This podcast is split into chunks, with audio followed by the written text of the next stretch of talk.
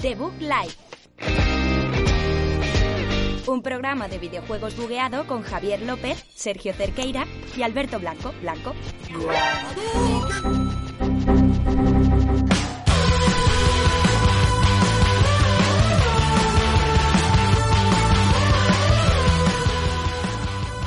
Muy buenas a todos, bienvenidos a un programa más, número 14 aquí, estamos en The Book Live, eh, un programa más en la cuarentena, seguimos confinados, todavía no, no nos dejan salir de aquí, pero mientras tanto, qué mejor que hablar de videojuegos, que hablar de análisis, que hablar de noticias, que hablar de lo que hemos jugado en todas estas semanas.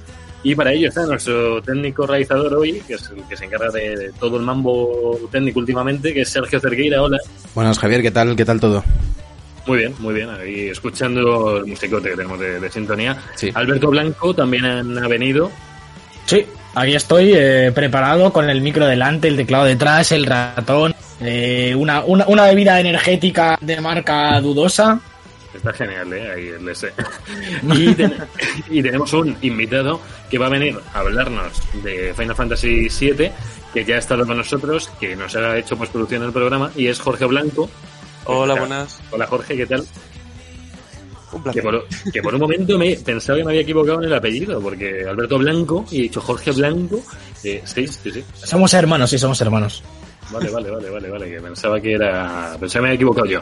Pero bueno, contarme qué, qué más va a haber, más de lo que he dicho yo, qué, qué tenemos este programa. Bueno, Javi, vamos a empezar como siempre con un poquito de actualidad. Sigue habiendo noticias, hay anuncios de juegos nuevos, aunque parezca que todo se acaba aquí con el coronavirus. Sigue habiendo noticias positivas en el mundo de los videojuegos y luego hablaremos de uno de los juegos más esperados del año, que es ese remake de Final Fantasy VII que nos lo trae eh, Jorge. Y luego, Alberto, si quieres retomar tú para tu sección y demás. Mm, No, sí, no. Ya, ya, ya no, ya no.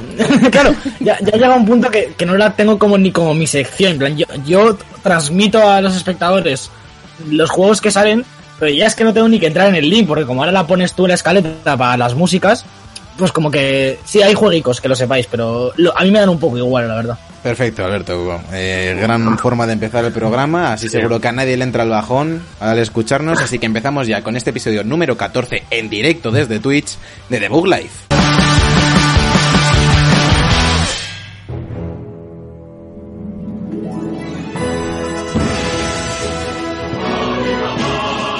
La información.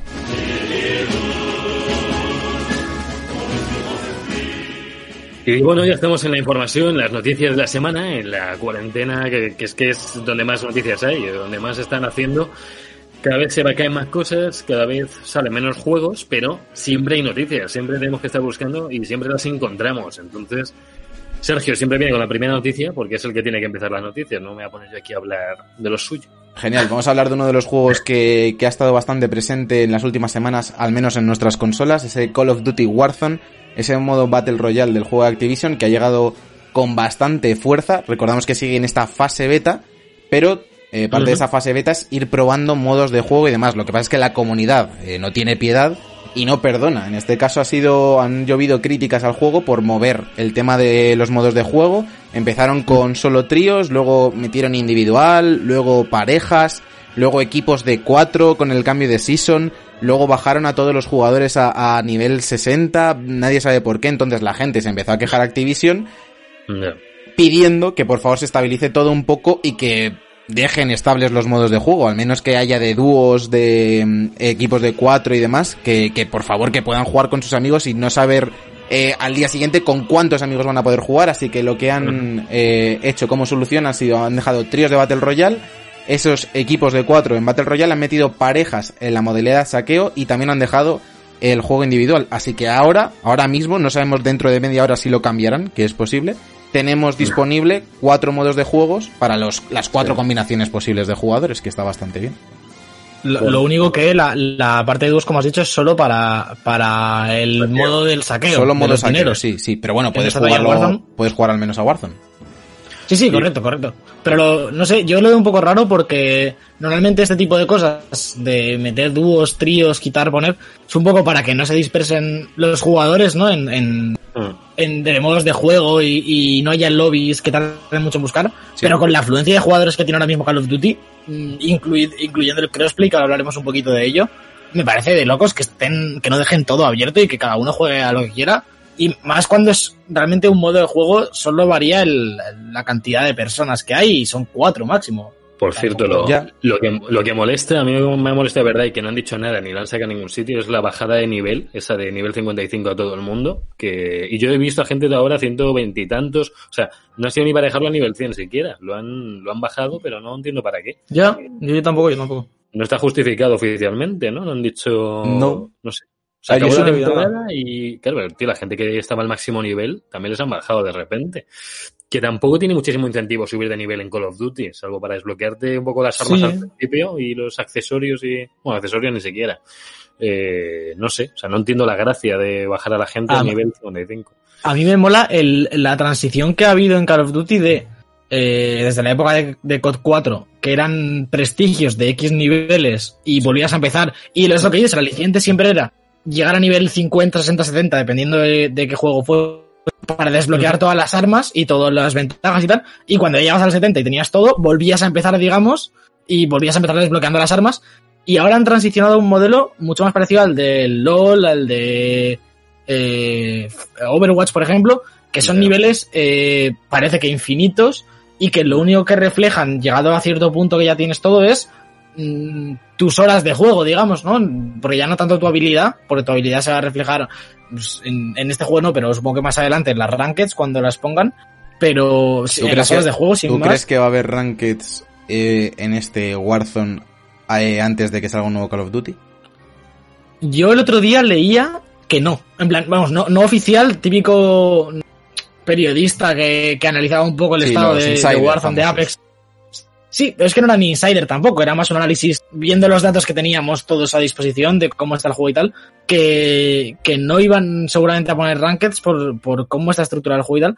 Yo espero que sí, realmente, porque es un aliciente muy, muy fuerte a, a seguir jugando. Ahora mismo tenemos el, el pase de batalla, que es un poco nosotros también, eh, un poco el aliciente que tenemos, ¿no? De ah, cómo mola lo del nivel 60, a ver si llego, o conseguir el siguiente gratis. Pero yo creo que lo de, lo de los rangos es, es vamos, muchísimo Eh, más, más potente a, a nivel de A enganchar. mí, a mí me Sí. mola mucho más eh, los prestigios. Yo crecí con los prestigios y te, cuando prestigiabas, además de lo que habéis contado, te podías coger un arma de nivel, yo que sé, de los últimos niveles y empezar con ese arma desde nivel Sí. 1. Sí. O sea, te, tenía, te, te ibas desbloqueando todas y las ibas eh, jugando desde el principio. Pero- a mí me mola Yo me refiero más O sea, Sí, pero me parecen dos cosas diferentes. Sí. Como, como subida de nivel, como subida de nivel estoy totalmente de acuerdo. No, Sí. no me aporta nada tener nivel 200, prefiero dar otra vuelta. Y Claro. así- eso, eso en la parte del multi, quitando Warzone, me, me flipa, porque así Mm. voy dando vueltas, me sigo viciando al duelo por equipos para conseguir todas las armas. Pero lo de los Mm. rangos me refiero eh, las rankeds en Warzone, Sí. en el propio modo de juego. Y me parecen dos- me parece un aliciente prácticamente necesario. Ahora, por ejemplo, eh, un poco enlazando con el TFT, que es lo que más estoy jugando yo ahora, juego realmente, aparte de porque el juego me parece muy divertido y me gusta, el aliciente que tengo es conseguir subir de rango, ganar partidas y ir pasando a oro tal. Y en Overwatch cuando, cuando está jugando igual, en, en Apex cuando lo metieron, por ejemplo, tú Sergio estuviste enganchadísimo también con- Bastante, con, las bastante. rankeds. Sí. Me, me pare- me parece algo en, en- en los multijugadores competitivos esencial hoy en día ya. Y no sé cómo Warzone, Mm. viendo la competencia, no ha salido directamente con un modo ranked que no me parece complicado de implementar. Ya, tampoco, tampoco han metido el, las rankeds en el multijugador normal, que es algo que sí habían hecho en, otros, en, en otras entregas Sí. de Call of Duty. Hay, hay un modo de juego que es estilo eh, liga profesional, Son pero reglas. no hay puntos, son reglas de juego nada más. Por cierto, quiero hablar un poco de lo que habéis dicho de los modos, de que es que podrían meter más en Warzone. Yo lo que no entiendo es por qué hay 15 modos distintos en el modo duelo por equipos. Porque hay un montón. O sea, hay un montón. Sí, y eh, sí. muchísimo. Pero son, son, son- como los de siempre, un poco, hay algunos más. El problema que yo le y entiendo por qué lo hacen, es que solo hay un, lo- una- un lobby, solo que tú puedes activar y desactivar los que quieras. Y, y eso Ya. es para, es- eso sí que es para que no se vacíen, porque esto nos ha pasado todos los años en, en todos los Call of Duties. Tú te metías a Infinite Warfare eh, un año después y había modos que no se podían jugar. Pero, pero Alberto, Ya, pero no, me refiero, no, no me refiero a los que a esos, no son los de seleccionas y quitas y no te busca, no, es en la propia pantalla que te pone Sí. por equipos de Quick Play, que Ah. salen otros ocho modos que están fijos Sí. y van cambiando. Sí. Sí, que pone eh, son- foso extremo en justo. Nuketown. Yo, Eh, yo- yo el otro día los analicé, los analicé y, y- y creo que vi el patrón de lo que hay ahí. Y es el quick play, el tiroteo, o, o la sustitución de tiroteo que haya en ese momento, Mm, el foso 10 contra 10, que digamos que son las partidas grandes, sí. y el foso en los mapas de la temporada nuevos. sí. sí, sí, más o Sí, menos. es lo que suele haber. Me, me parece bastante absurdo también, pero esto sí que es verdad que, que desde Black Ops y demás, como cosas como Nuketown 24-7 ya lo hemos ido viendo, estos modos especiales, entre comillas, solo que ahora los podrían, con tanta rotación, me parece Metieron, que no son me- esenciales. metieron el de 24-7 de Sigmen junto con House, tío, y era pues, solamente para jugar ahí, o sea, era lo mejor. O sea, Sigmen, que Sí. mola mucho, aunque te puedes saturar, solamente Sigmen satura. Pero House ahí en medio de vez en cuando. Sí. Yo sí metería, yo sí metería ah, un modo de juego en, eso- en esos mapas más condensados que la gente quiere. Shipment, eh, Rust, eh, Shoot House. eh, tienes así como cuatro o cinco mapas que son muy pequeños, que hay muchísima acción. Sí metería a lo mejor un modo de juego que condensase todos los mapas que salen en Call of Duty anteriores, Sí. por ejemplo. Pero me gusta más el sistema clásico de Call of Duty de meterte a una lista de partidas, poder ver el número, el número de jugadores reales que, por ejemplo, están Sí. en buscar y destruir, porque recordamos que siempre era menor y siempre donde ibas a encontrar partida más fácil era en baja confirmada, duelo por equipos y dominio. Pero el poder ver es- ese número de jugadores me parece bien, igual que no me parece útil el tener constante el modo de, de la guerra cibernética, por ejemplo, que es como buscar y destruir, pero cambiando reglas de lo de revivir Sí. y demás, me parece que están bien, pero que esos modos sí que funcionarían como temporales. Y me parece que priorizar por encima eh, ese modo como que sea fijo del juego, cuando el número de jugadores tampoco tiene que estar muy por las nubes, por encima de tener un, constantemente un tiroteo 2 contra 2 y 3 contra 3, pues si eres un trío en ese día o lo que sea, pues no, no, lo, aca- no lo acabo de entender del todo. Pero bueno, son a mí, decisiones de Activision. a mí lo que sí me mola, lo que sí me mola eh, relativamente es que eh, cómo han cambiado la parte de quick play de tenerlas todas en plan buscar partida duro por equipos al, al lo que hablamos antes de marcar y desmarcar porque sí, que agi- agiliza mucho el, el encontrar partida y si por ejemplo yo que me da igual jugar casi cualquier modo me lo paso bien en todos dejo Sí. todo activado a veces quito Mm. si no me apetece buscar y destruir lo quito si no me apetece contra todos Sí. pero me da igual un dominio que un tomar la bandera que tal y en tres segundos estás en partida cuando sí que es verdad lo que decía antes que a lo mejor a final de, de año cuando ya pasa casi un año del anterior Call of Duty te metías a, a yo que sé punto caliente y no había ni Dios y no podías jugar entonces así Eh, por lo menos esto, esto, Alberto, de seleccionar y de seleccionar, yo lo vi ya en Titanfall. El Titanfall 2 Sí, ya estaba sí. esto. Y en Correcto, el 1 no lo correcto. pero en el 2 ya lo metieron y molaba porque jugabas solo a lo que quería jugar y ya está. Lo, lo- que sí que es verdad que en Titanfall 2 había relativamente pocos modos de juego, no sé si eran 4, 5, 6. Y aquí hay mm, Sí, la tira, porque además este. Call of Duty tiene un montón. Que por cierto, 15 o- sí. lo que hablábamos antes de Shoot House y demás, ¿habéis jugado en cargamento el 10 contra 10? Es de locos. Es que no, sí, es una locura, no se puede jugar. No, sé, no, no, te, respa- te respawnea gente, literalmente te aparece gente delante de repente. Sí, O detrás, también pasa, estás en un contenedor O- o de detrás. tío agachado ahí disparando. Claro, claro, claro. Fatal. Eh, Alberto, cuéntanos eh, Sí. más sobre este juego. Sí. eh, Vamos girando de Warzone un poquito más. eh, ahora el, el- digamos, el lado oscuro de la moneda. Y es que son. que ya, ya tenemos noticias de hackers. De hecho, nosotros, Sergio. Sergio y yo con, con Edu y con Joy encontramos un grupo de hackers. Pensamos, ¿no? Eh, una de las Bueno, noticias eh, pensamos, vimos la, la Deathcam y iban. Estaban en el piso de arriba, pero ellos no tenían suelo. Entonces nos estaban matando como desde el suelo. Eh, Era, era mágico. os- os veían a través, os veían a través del suelo. ¿Puede Sí, ser? como que ni- no tenían suelo. Ya, ya, ya, ya. Increíble. Eh, Yo es que vi- yo ese tipo de hacks los vi en otros juegos, los llegué a probar alguna vez por ver qué, qué pasaba. El Y sí que hay esos, eh. Y- Sí. sí, sí que y el, el aimbot. ¿Os acordáis? En, eh, había una muy clásica en, en Warfare 2. En, en el que eran dos. Siempre se me olvida. High Rise, el que eran dos tíos enfrentados en, en unas azoteas. y, Eh, sí. y que había, si- siempre había, al final cuando ya había hackers, francos volando en, la- en las azoteas de arriba, que costaban mazo subirse, ellos se subían eh, volando y se ponían el aimbot y empezaban a disparar a todo el mundo desde arriba. Por Eso ¿cuál- era- cuál- Alberto, ¿cuál era la noticia además de esto de los tramposos? ¿Cuál La, era? la no- la- la noticia que nos desviamos un poco es Sí. que obviamente los hackers vienen de la versión de PC en, en su gran mayoría, que es, digamos, la fácil de, de eh, cambiar el código o de, o de meterse en, en, en- en el código fuente. Y eh, la forma que están usando los jugadores ahora mismo para, para evitar a estos hackers, estos tramposos, es desactivar el crossplay en consola. Nosotros, por ejemplo, en Play 4, que es donde jugamos, Sí. es más complicado, que luego al final acaban llegando, como comentaba yo en Modern Warfare 2 hace un momento. Eh, pero ahora mismo no, no hay indicios de que, de que se haya conseguido eh, hackear el juego, por lo que lo mejor es que si jugáis en consola desactivéis el crossplay, os quitáis de... A no ser que queréis jugar con amigos de PC, os Claro. quitáis de, de jugar contra gente con ratón y teclado, que luego vienen los lloros, Javier otro día en el torneo. Joder. Estoy hablando con Jorge, que está por aquí. Estuvimos comentando el crossplay entre Xbox, Play y PC. Yo creo que solamente con el usuario de Activision, con gente de Xbox también puedes jugar, eh, yo creo. Con Sí, PC y seguro. en PC. Sí, sí, seguro, seguro, seguro. Javi, confirmado. Claro, claro, claro, confirmadísimo. Vale, pues mira, Jorge, pues según día te da por ahí. eh, Gracias Alberto por mover el sí, micro con toda la manaza en directo. Ah, Que que- que- querías que lo 60 moviese con el pie. espera, chicos, chicos, espera, no habléis todo. Jorge, dime. No, que digo, si algún día me da por gastarme el dinero que cuesta un Call of Duty, pues ya... Bueno, hombre, 45 eurillos está de oferta ahora. No te lo quiero vender, pero Pero, está ahí. pero- si, si te has comprado el juego de los dibujitos chinos de masteriza por el, por el mismo precio. En este no. Overwatch, el Overwatch en Switch, Jorge, lo, lo vi, ¿eh? Lo vi, lo vi. Ha caído ya muchas plataformas. Eh, sí, bueno, seguimos con más noticias. Dejamos Call of Duty un poco, si queréis, ¿no? Eh, Sí, sí, Viene tu sección, viene, viene- viene tu sección, Javi. Eh, ¿Estás preparado? Y además le he hilado yo solo ya vendiéndole a Jorge el Call of Duty. Que es que vienen las rebajas de primavera de PlayStation que se van a ampliar con unos grandes juegazos y con descuentos en PlayStation Now. Eh, voy a hablar primero de PlayStation Now, que es eh, breve, que es que hay 25% de descuento en la suscripción anual de PlayStation Now. Eh, pues bueno, que lo sepáis si, si os mola. Tenéis ser el segundo usuario de PlayStation Now ahora mismo. Sí, sí. Porque no lo Podéis tiene ni hacer- Dios.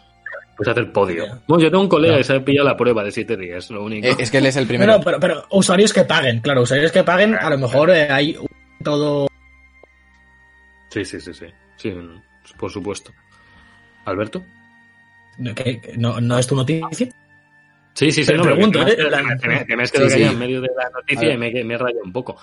Eh, bueno, eh, más juegos, por ejemplo, Call of Duty también está de oferta. Creo que estaba a 45, 50 euros ahora mismo. Es que lo vi hace poco, está a 52 y juraría que había estado más barato.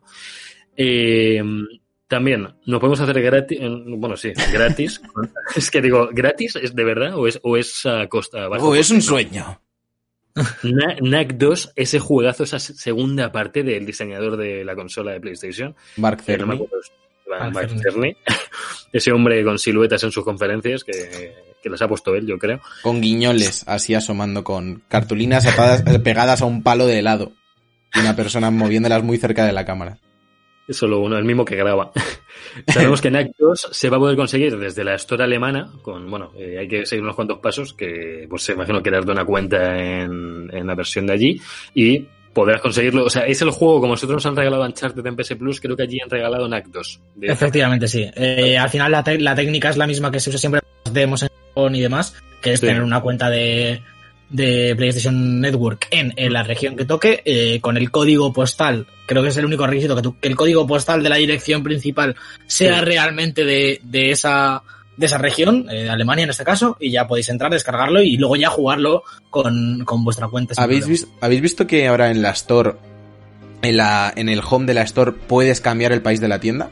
No sé si, lo, si os habéis fijado. Sí, sí, sí, sale, sí. No, sale. no, no, no. Sí, Ahora sale. No sé si funcionará para este tipo de casos, pero supongo que para cuando salga la- lo típico de la demo del Pro, eh, ha salido antes de ayer en Japón y aquí no sale hasta mañana. Creo que puedes entrar Pero- directamente y no hace falta que te hagas otra cuenta. Creo que va, a funcionar para eso. Pero ¿cuántas te dejaba? Yo lo vi y no, no estaban todas las store. O sea, No, no, no lo he investigado, la verdad. O sea, he visto Vale. la pestaña, me llamó la atención por el tema de, de las demos, que siempre suele estar ahí a la orden del día, pero no Sí, sé sí. exactamente Opa, cuántas, cuántos países hay. En Nintendo Switch pasa un poco igual. Si te haces una cuenta japonesa y tal, puedes meterte en la store de Japón y bajarte demos que no han salido aquí ni que van a salir nunca. Está seguramente. Está guay. Sí, sí, está muy bien. Y bueno, otros nuevos otros nueve juegos para probar este fin de semana, que entre ellos, así como los más gordos, eh, Assassin's Creed 2 y Just Cause 4, que nos gusta traeros esta sección. Sabemos que estáis en casa, que no sabéis qué hacer. Netflix, Disney, HBO, son pocas cosas, hay poco entretenimiento, eh, los niños, si hay niños, eh, si no, pues eh, yo qué sé, las cuatro en raya, pero tenéis juegos gratis en un montón de plataformas. Assassin's Creed 2 tenemos gratis para siempre en PC. En PC lo Es- puedes es- justo, justo esta creo que ya se acabó, ¿eh? Eh, ayer, Sí, pero, pero si, 17 estáis escuchando, si estáis escuchando esto en el pasado, eh, lo Sí. podéis descargar. Sí. pero el resto sí que son, el resto sí que son actuales. Es que se nos han juntado aquí todos. Han ido poniendo juegos gratis y, y no podemos dar todos a la. Hay un montón, un montón. Está luego Borderlands GOTY Edition en este fin de semana, que, que todavía podéis jugarlo. Si estáis ahora mismo escuchando el programa, lo podéis oír en PC y One, eh, no para Play, para Play no tenemos. Jorge, se- Jorge puede probarlo, aunque ya se lo ha jugado. hasta el 23 de abril. Tenéis unos días más todavía para probar. Gracias. eh. Me, me gusta que me digas las duraciones, así nos complementamos, es. Alberto. Fórmula 1 2019, eh, para Xbox One, también exclusivo, también por tiempo limitado. ¿Hasta cuándo, Alberto? Este este hasta hoy. Este, eh, según acabe el podcast, os vais y lo probáis. Y si os gusta, ya os lo compráis. Pero tampoco. luego- Tampoco puede ser todo gratis para siempre, ¿eh? Y luego Sony ha regalado también para siempre el Journey para Play 4 y de las de, de Uncharted Collection, también los tres juegos de Play 4, los ha regalado para siempre. Alberto, Para ¿hasta siempre. cuándo? Para Eh, siempre. para Para siempre. siempre. Quería que lo repitieses. Para siempre. No, estos están disponibles para hasta el 6 de mayo, pero si no. eh, os los podéis quedar Sí. para siempre. Para siempre. Luego le he dicho, ya es que los cuatro también lo descargáis y te lo quedas para siempre. Hasta el 23 de abril lo podéis descargar en la Epic Games Store. ¿eh? Yo a ver, me Pero estoy para poniendo a decir siempre. todo para siempre. Estoy diciendo todos los juegos, son unos cuantos, pero hombre, que, que hay gente de todo tipo que no solamente le gustan Por- los juegos de acción. Hay por una vez.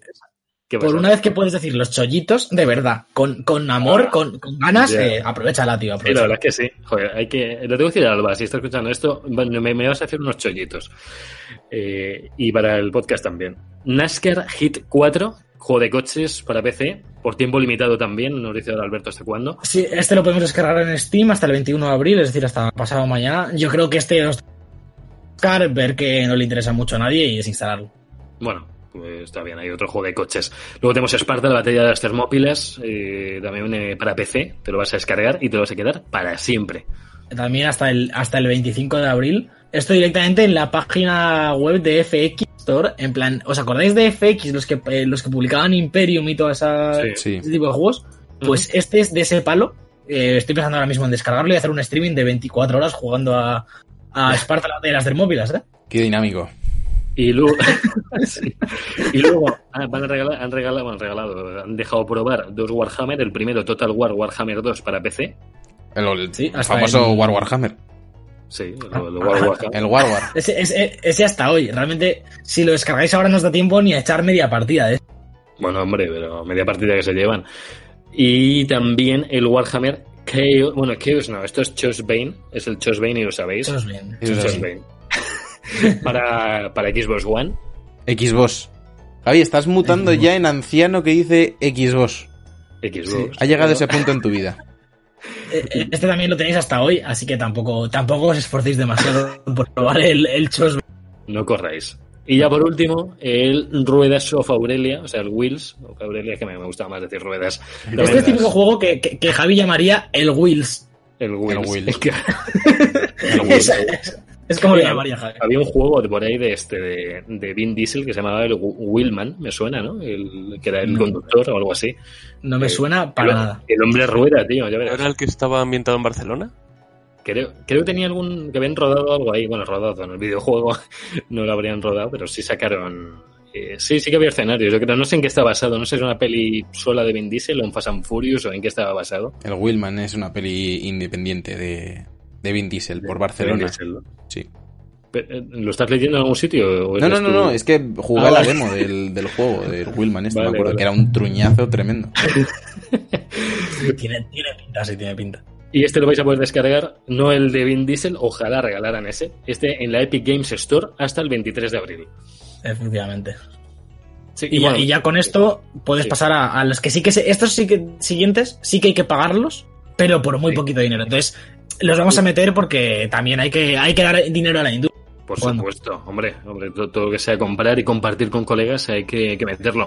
Eh, bueno, están de ofertas unos cuantos como Borderlands Bioshock, pero más o menos por menos de 20 euros, que es lo que nos gusta. Bueno, nos gusta por menos de 10, pero no, no Sí. Hombre, no, a mí, si, Bueno. si es por menos de cero, mejor aún, ¿eh? Si ya es negativo el gasto... A ti, Volgas, Aquí lo podemos- compras, lo- o sea, lo cobras tú. Aquí realmente podemos, podemos elegir un poco porque es un Humble Bundle que han puesto los chicos de 2K y como ya sabéis tenemos tres tiers. eh, a partir de un euro tenemos un poco, mm, digamos, lo- los menos famosos de, de 2K. Claro. Carnival Games VR, Sid Meier's Pirates, Spec Ops The Line, que es juegazo, y The Juegazo, Darkness sí. 2. Sí. Y de Darkness esto lo jugué yo, tío, truñaco, pero estaba entretenido. Pues es- ya sabéis, compradlo. Luego, a partir de 11,02 euros, porque aquí es todo riguroso, no es 11, no es 10,99, es 11,02, 11,02, no voy a ser que no Se- se- Serán 12 dólares seguramente. Que Bueno, Me da igual, Alberto, aquí, aquí trabajamos en euros, salvo en Gran Bretaña, que no que Gran Bretaña. ¿Qué es eso, Gran Bretaña? Gran Bretaña. Gran Gran Bretaña. Bioshock The Collection nos viene aquí, el NBA 2K Playgrounds, que es este, el 2, que es el de como de freestyle con sus mates. Como el. NBA Jam clásico. Sí. Sí. Luego el Civilization 3. eh, no quiero leerlo de antes porque no sé si lo voy a leer bien. Sí, Porque es- Meier's. Vale, Sí, sí. Meier's. Eso Y. y The Golf Club 2019 featuring PGA Tour también lo podéis encontrar. Me gusta mucho Javi el nombre en inglés y luego el PGA, en vez de decir PGA, dice PGA. En plan, como con mucho acento. El PGA. Y a, partir, y a partir de 18,50 euros, que es todavía una, vamos, yo pagaría estos 18,50 por los dos juegazacos que entran de los cinco que vienen, que lo voy a dejar para el final. Eh, primero el XCOM, eh, la Complete Edition, el Enemy, Enemy Unknown, que no sé si es el, el primero, el primero. Sí. primero. Luego, otro juegazo multijugador que yo este me he pasado pipa con los colegas, el WWE 2K20. Decirme que no lo habéis jugado con colegas este juego. Eh, al 20 No. no. Eh, He jugado no. al, No, a- el 20. al último que jugué a lo mejor fue el 14, pero... Sí, yo, yo jugué contigo. pff, hace- sí, puede ser el 14, ¿no? O el, o el 12 incluso. ¿No- Yo el último que tuve fue el 13, creo. En, había un escenario que era el de 2K. la- no, 2K. No. Había un escenario que era el de la jaula y tú te subías ahí. Javi, eso no es un escenario, es como una modalidad de lucha. No era un escenario que era una jaula. Ya, bueno, le ponían la jaula al, al escenario, sí, ya me han entendido. ¿Pero cuál, cuál dices tú? ¿El Hell in a Cage? Pues no lo sé. O ¿Qué el de escapar, o el de escapar de la jaula, que se me olvida cómo se No, llama. no, en este te podías pegar fuera de la jaula, no hacía falta escapar. Vale, era como una jaula enorme que dejaba hasta Sí. huesito de- fuera del ring. Vale, vale, vale. Sí, molaba. sí. Claro, en este lo que molaba era pegarse arriba, tirar al otro como 7 metros para abajo y que el otro, para recuperarse, tenía que reventar el mando Sí, porque si no, no se levantaba. Sí, sí, Y sí. estaba Lo- lo- que molaba. Lo que molaba era el de escapar, el de escapar era la leche. El de que te empezaba a subir, te empezaba a subir y veías que el otro se levantaba y te iba a perse- empezaba a perseguir y tú machacando el botón de escalar Cuando para estabas, no te ya, cuando, del calzón. claro, cuando estabas ya arriba y te cogía de un tobillo, ya no sabía ni de dónde agarrar. Sí, sí, estaba muy guay ese. y te y luego- quedabas ahí en muñecos. Y luego muñeco. también eh, NBA 2K20, que este por habréis jugado con colegas o no, pero aquí no había las mismas hostias. eh, había, pero no, No. no de las mismas. Y luego ya por último los dos juegazos que ya valen esos 18,50 euros, que es Borderlands, una colección muy guapa. El no la 2K20 digo yo. vale más que eso, yo Sí, creo. la verdad es que sí. Bueno, bueno, valdrá para ti. Hombre, Luego- Digo objetivamente ahora mismo. Eh, eh, eh, NBA 2K20 está ahora mismo un poquito por encima de Borderlands 1 y 2. Podríamos comparar con el 3, pero joder. A ver, por 2K20 encima- es uno de los juegos de deportes más tochos que hay ahora mismo. ver, No, ya, ya- ya solo, solo, solo económicamente digo. Económicamente Ah, bueno. el valor del juego es Que, está- que está- que está- estás comparando Ah, bueno. 2K20 con los primeros dos Borderlands. Que el, que el segundo Borderlands es uno de los mejores shooters que se ha creado nunca. Entonces tú ya ahí te puedes meter con el baloncestito y con los micros. Ya está faltando a los que les gusta el baloncesto. Pero vamos, comparar los dos Borderlands con un juego de baloncesto que han hecho 20 como este, eh, pues no me parece. Eh, y por último, la Borderlands Game of the Year and eh, Enhanced. Bueno, no, no quiero decirlo, lo voy a decir A ver, dilo, dilo, dilo, dilo. Quiero, quiero, quiero que lo eso. Digas. No, es Enhanced. Enhanced. ¿no? Enhanced, Sí. vale. bien. Ah, Enhanced, vale. Enhanced. Bien, bien, chico. Luego, Jorge también es bilingüe, lo tenéis por ahí. Tengo a Sergio y a Jorge para pues esas correcciones. Luego mi padre también. Alberto no, Alberto, que ha vivido un año en Irlanda y eso no, Alberto. Claro, que no. culo, yo- Alberto yo- no sabe inglés. Bueno, hombre, pero, pero los que corregís sois vosotros. Ah, vale. Que, Yo, Bueno. yo, yo es que le tengo demasiado respeto a Javi, no le... Gracias, muchachos. Yo es que tenía que haber sido teacher de inglés, tío. Todos Pues los sí. días canción. Todos los días canción. Pero todavía puedes serlo, Sergio. Todavía puedes serlo, tío. No, En no. confinamiento, ¿no? No sé. Ya no, ya no, tío. Si quieres soy tu teacher. Si quieres puedo darte una clase por Skype. Pero No, no, no. no. Bueno, pero no me eso. Vale. y hasta aquí, bueno, Humble Bundle lo tenéis ahí en su web. Humble podéis Bundle. ir Humble Bundle, Humble, lo que sea, podéis ir allí y podéis comprar todos los follitos que, que se han hecho. Pues aquí. ya sabéis, al enjambre. Eh, vamos a seguir con una noticia de un juego que nadie pidió, pero que ellos la han camuflado bastante bien y nos lo han colado como que era el juego más esperado de la historia. Es el remake eh, de Crisis, que no es un remake, que es un remaster, que no se engañen. Eh, la cosa es que lo han ¿Pero es anunciado los últimos días. Empezaron con un tuit en la cuenta de Crisis que llevaba como cuatro años sin actividad. Pusieron un tuit de como típico de Hola Mundo, de este que ponías en, en el WordPress en informática, eh, nada más abrirlo. Y Eh, te, te- te confirmo que los programas de hoy en día eh, siguen poniendo Hola sí, Mundo sí, cuando sí, arrancan sí. una cabina. sé, sé que, sé que es Deep Lore Programmatic Informatic. Eh, pues pusieron un Crisis tweet. Crisis. ¿Crisis o crisis? Crisis, tío. Vale, si la vale, acompañas, o sea, a ver, si dices crisis, dices Crytek, no dices Crytek. Ya es que te he oído crisis, vosotros estoy diciendo. Ah, Ojo, que eh, yo he dicho, cre- ah, he dicho crisis. eh, eh, eh, estamos corrigiendo a, a Teacher Sergio. Estáis corrigiendo al teacher. Vale, Jorge Eh, lo ha escuchado y- vale, vale, vale. Bueno, el Crisis Remastered, eh, vale, ahora voy a hablar todo full English.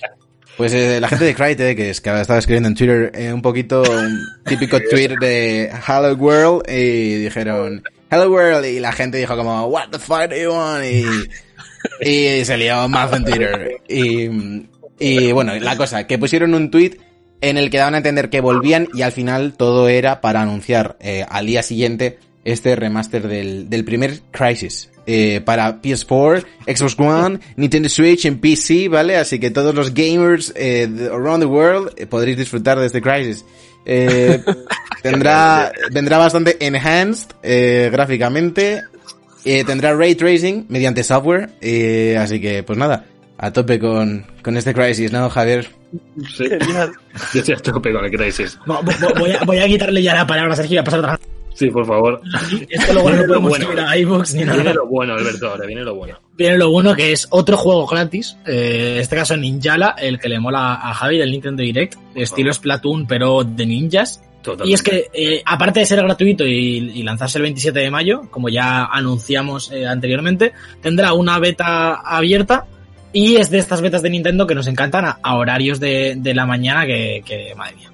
Eh, la beta será en horario central europeo, CEST, el 28 de abril de 9 a 10, el 29 de abril de 5 a 6 de la mañana, el, del 28 por la noche, de 9 a 10 de la noche, Sí. y el 29 de abril, como digo, de 5 a 6 de la mañana y de 1 a 2 de la tarde. Bueno, Si, si os va guay. Y luego en horario de América, eh, los mismos días, 28 de abril de 12 a 1, de 8 a 9 de la tarde y luego eh, el 29 de abril de 4 a 5 de la mañana. bueno no, no está mal, ¿no? Eh, esto de los horarios lo hemos hablado alguna vez, que es que lo harán para que no se saturen los servidores y lo que quieran, pero es que es- te- se te pasa. O sea, no es como decir, no, el día 28 entero podréis pro... No. O a la No, hora ah. esta o no entras. Yo creo que al revés, no es para que no saturen los servidores, es para, para hacer estrés test, seguramente, para saturarlos. Hombre, si te lo dejo abierto todo el día, Ya, se ya, saturan menos porque la gente entra digamos más, más escalonadamente siempre tienes horas del día que hay más más eh, afluencia pero si yo te abro el juego eh, yo creo que Ninja la da un poco igual porque tampoco va a ser tan tan top como un Splatoon o un Mario Kart pero Pero si bueno. un Mario Kart a ver que va a estar guay pero tío que es, es, es Ninja la quiero decir Os invito, chicos, a ver vídeos de este juego. De, han salido hace una semana o dos. pintón. Pin- tiene, Que tiene pinta pintón. Muy guay. Y Nintendo Que- le está dando mucha Huele, chicha. huele a ARMS. Eh, juego así que está bien, Sí. un poco de tapadillo. No, no, Claro, claro, y además, chicos, no sé. Sí, sí. Pero a, a- a lo que me refería es que tú abres un Sí, juego, sí, sí. un Mario Kart, por ejemplo, lo abres solo eh, un día a una hora y vas a, rellen- a, re- a reventar los servidores mm, mucho más. Y entonces Sí, yo seguro. supongo que les, les sirve bastante más para, para hacer estrés test sobre, sobre los Pero es servidores. que a, a mí el estrés, dijo sí. Sumado al hecho de, de la cuarentena, que hay gente que se está haciendo vida nocturna. Ya, ¿eh? culpable yo el primero. Pero vamos, yo creo que ahora van a, van a incluso petar más. O sea, ¿Tú estás sí. trasnochando fuerte o qué, Jorge? Estoy pirateando a muerte en Sea of Thieves, chicos. O sea, no os hacéis a la idea de lo que me ha calado. No. Madre mía. Mucha, mucho mambo, mucho Kraken. Yo le vi ayer jugar un poquillo y había un, un pulpaco gigante, el Kraken, el Pirata del Caribe, porque es- No, sale no, de ahí. Fue un día completísimo. O sea, ya os contaré en otro momento. Sí, sí, Po- sí. Poco sí. se habla de que, de que Jorge nos hace contraprogramación en Twitch, ¿eh? Ojo. Luego, luego, si quieres en la mandanguita, nos cuentas eh, en profundidad qué tal Claro. ahí Sea of Thieves. Que nosotros casi no lo hemos jugado. Alberto un poco, pero el resto. Nada, yo nada. Maravilla para la cuarentena, os lo juro. Sí, con colegas mejor, ¿no? Con colegas mejor, imagino, ¿no, Jorge? Con colegas necesario.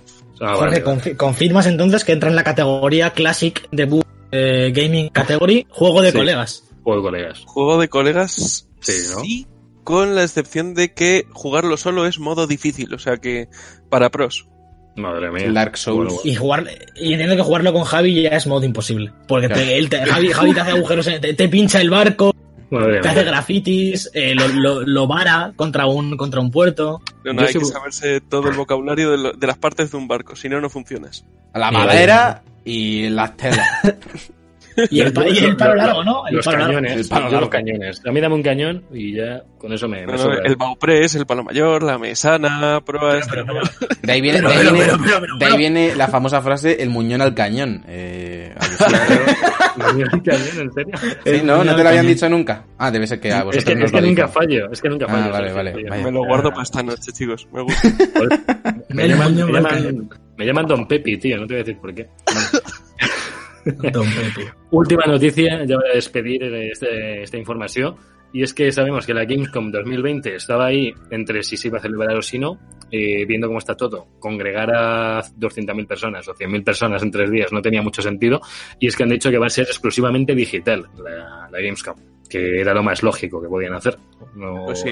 Se va a celebrar del 25 al 29 de agosto y veremos a ver cómo lo hacen. No, el E3 se iba a haber hecho por streaming y tal, y al final no se va a hacer así, lo van a hacer cada uno por su cuenta. Mm, Claro, esto, esto me extraña un poco. Bueno, entiendo que también porque la Gamescom, aparte de trabajar con los grandes grandes, también tiene como un poquito de más cosas de tecnologías, de, de empresas algo más pequeñas que E3 y, han y habrán conseguido como reunirles un poco más y como patrocinar esto porque porque no tiene mucho sentido que, que, un, que un Microsoft o una Sony hagan un evento online a través de Gamescom, ¿no?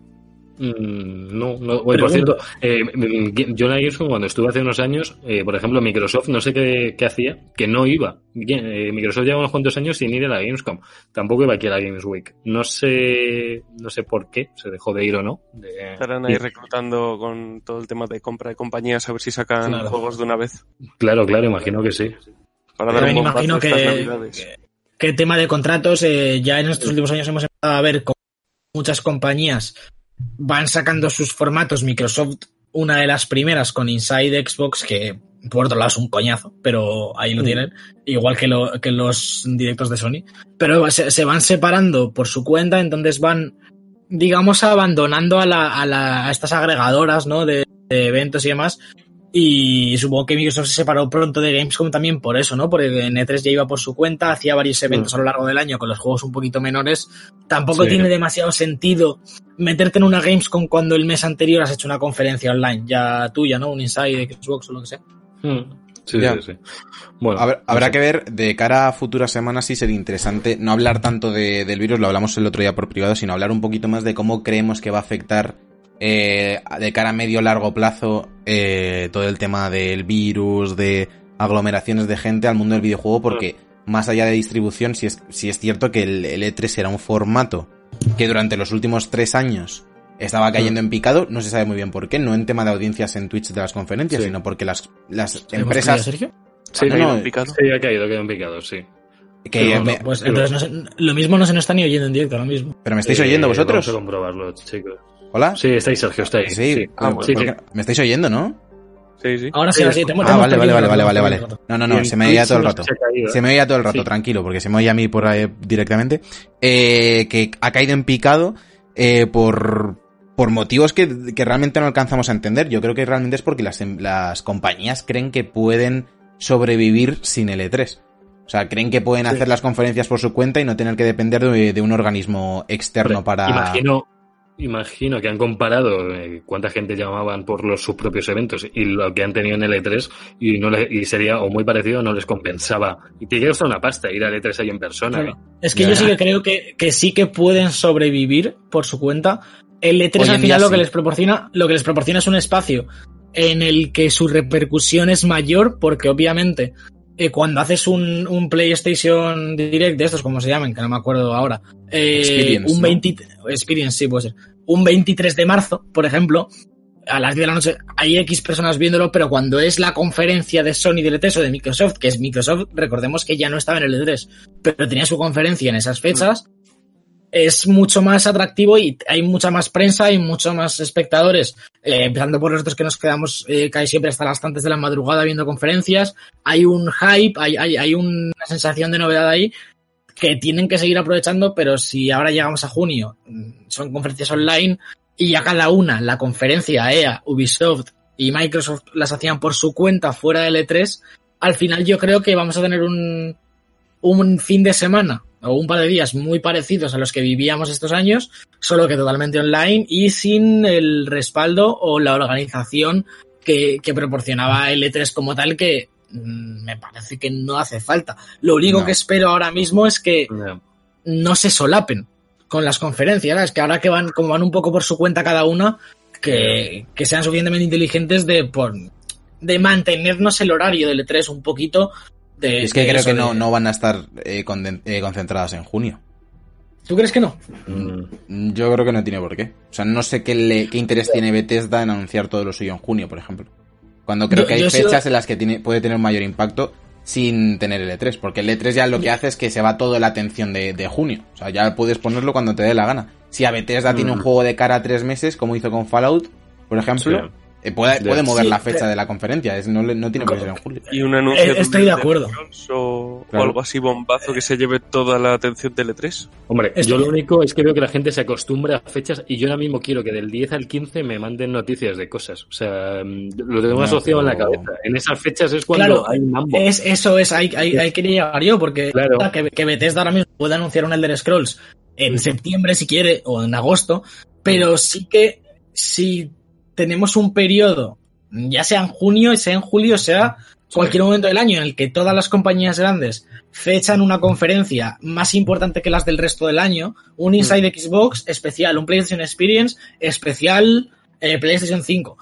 Mm, y, a- y aprovechan el rebufo eh, EA, eh, Ubisoft, Bethesda, mm, ¿cómo se llama estos? Devol- Devolver, todos los que suelen hacer para meter en tres medias de las grandes sus Mm. conferencias, la gente en sus casas va enlazando al final. Yo no y creo que haya una dependencia. Yo creo que, y aparte creo que la gente no enlaza. O sea, la gente, la, la gente no ve la de Bethesda si es a las 4 de la mañana. O la gente no ve la de Ubi No, si es a las 3 de la no- mañana. aquí- Y el sí. impacto es mucho mayor si de repente eh, Bethesda en marzo, porque quiere sacar el Elder Scrolls eh, ese septiembre o lo que sea, te mete una conferencia ellos solos, van a tener Mm. muchísimo más espacio en los medios que si de repente tienen que competir contra la Play 5, la Xbox Scorpio X, eh, el nuevo Final Fantasy y el, las mejoras del FIFA.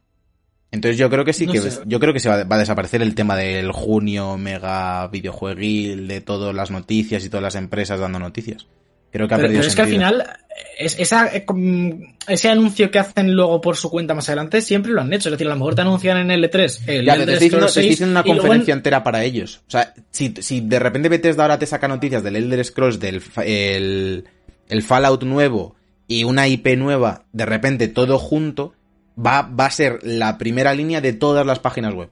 Si, sin embargo, si lo hacen Pero- tres horas después de que se anuncie Play 5 o de que se anuncie eh, la revisión de Switch o lo que sea, pierde el impacto. No sé, veremos porque es que también ahora mismo no hay cultura de hacer conferencias tochas fuera de ese periodo. A ver si a partir de ahora, de este 3 digital y demás, eh, y esta Gamescom, vam- vamos viendo otro, otro tipo de patrones. Porque lo normal es, hasta ahora, si quiero anunciar algo fuera, Bethesda, por ejemplo, del Doom, saca un tráiler para el Doom, pero no es na- nadie agrupa, digamos, más allá del E3 o estas pequeñas conferencias de Sony y Microsoft. Entonces, Lo, más probable es que desaparezcan. claro.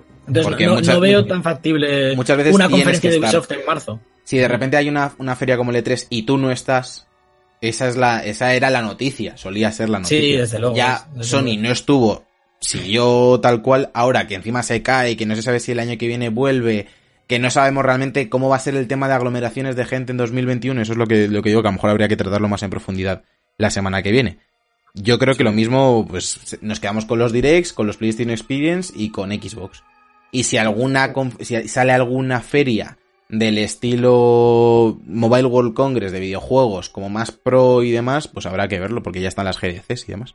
Habrá que esperar. Lo, lo- lo que sí que, que veremos cómo se afronta, se afronta para el principio de esta nueva generación con todo este tema de- del coronavirus y las medidas eh, restrictivas.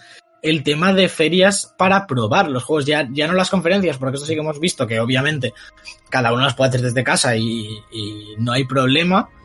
Ya la mayoría las veíamos online, eh, más allá de la prensa y algunas más. Pero el tema de probar juegos en ferias mm, va a estar complicado tanto También, para nosotros Otra cosa como para la prensa, sentido, los tío. eventos de prensa grandes y demás.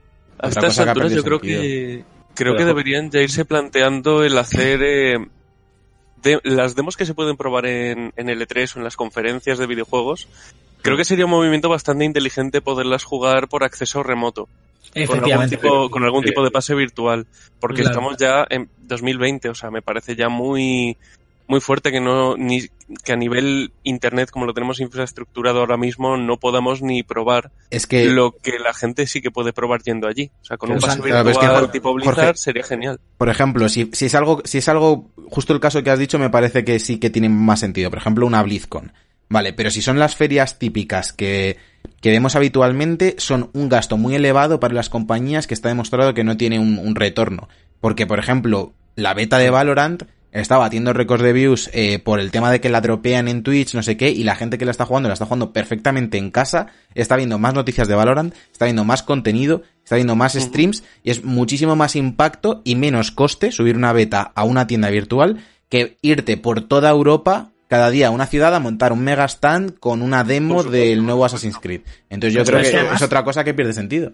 Además, podrían venderte un pase para eh, eh, E3 Microsoft y venderte un pase estilo Project X. Cloud que tú desde tu ordenador, desde el navegador o desde Sí. jugar Es- a todas las demos Claro. Sí, por sí. a lo mejor 10 pavos y, y no- ni bajártelas en acceso remoto, como decía Jorge. Sí, sí, Exactamente, no o sea, tiene sentido. los mandos y listo. O sea, sería, sería, es que yo creo que es el, el camino a seguir, sobre todo teniendo en cuenta cómo está el mundo ahora. Sí, sí, yo, yo también Sí. lo creo.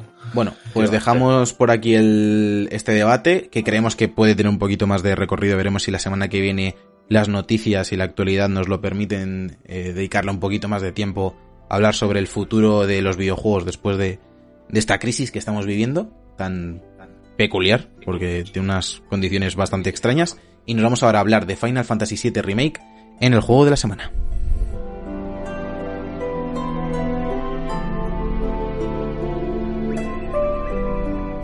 Síguenos en twitch.tv barra debug barra baja live y disfruta de los jinetes jugando a los mejores juegos en directo. No esperes un nivel muy alto.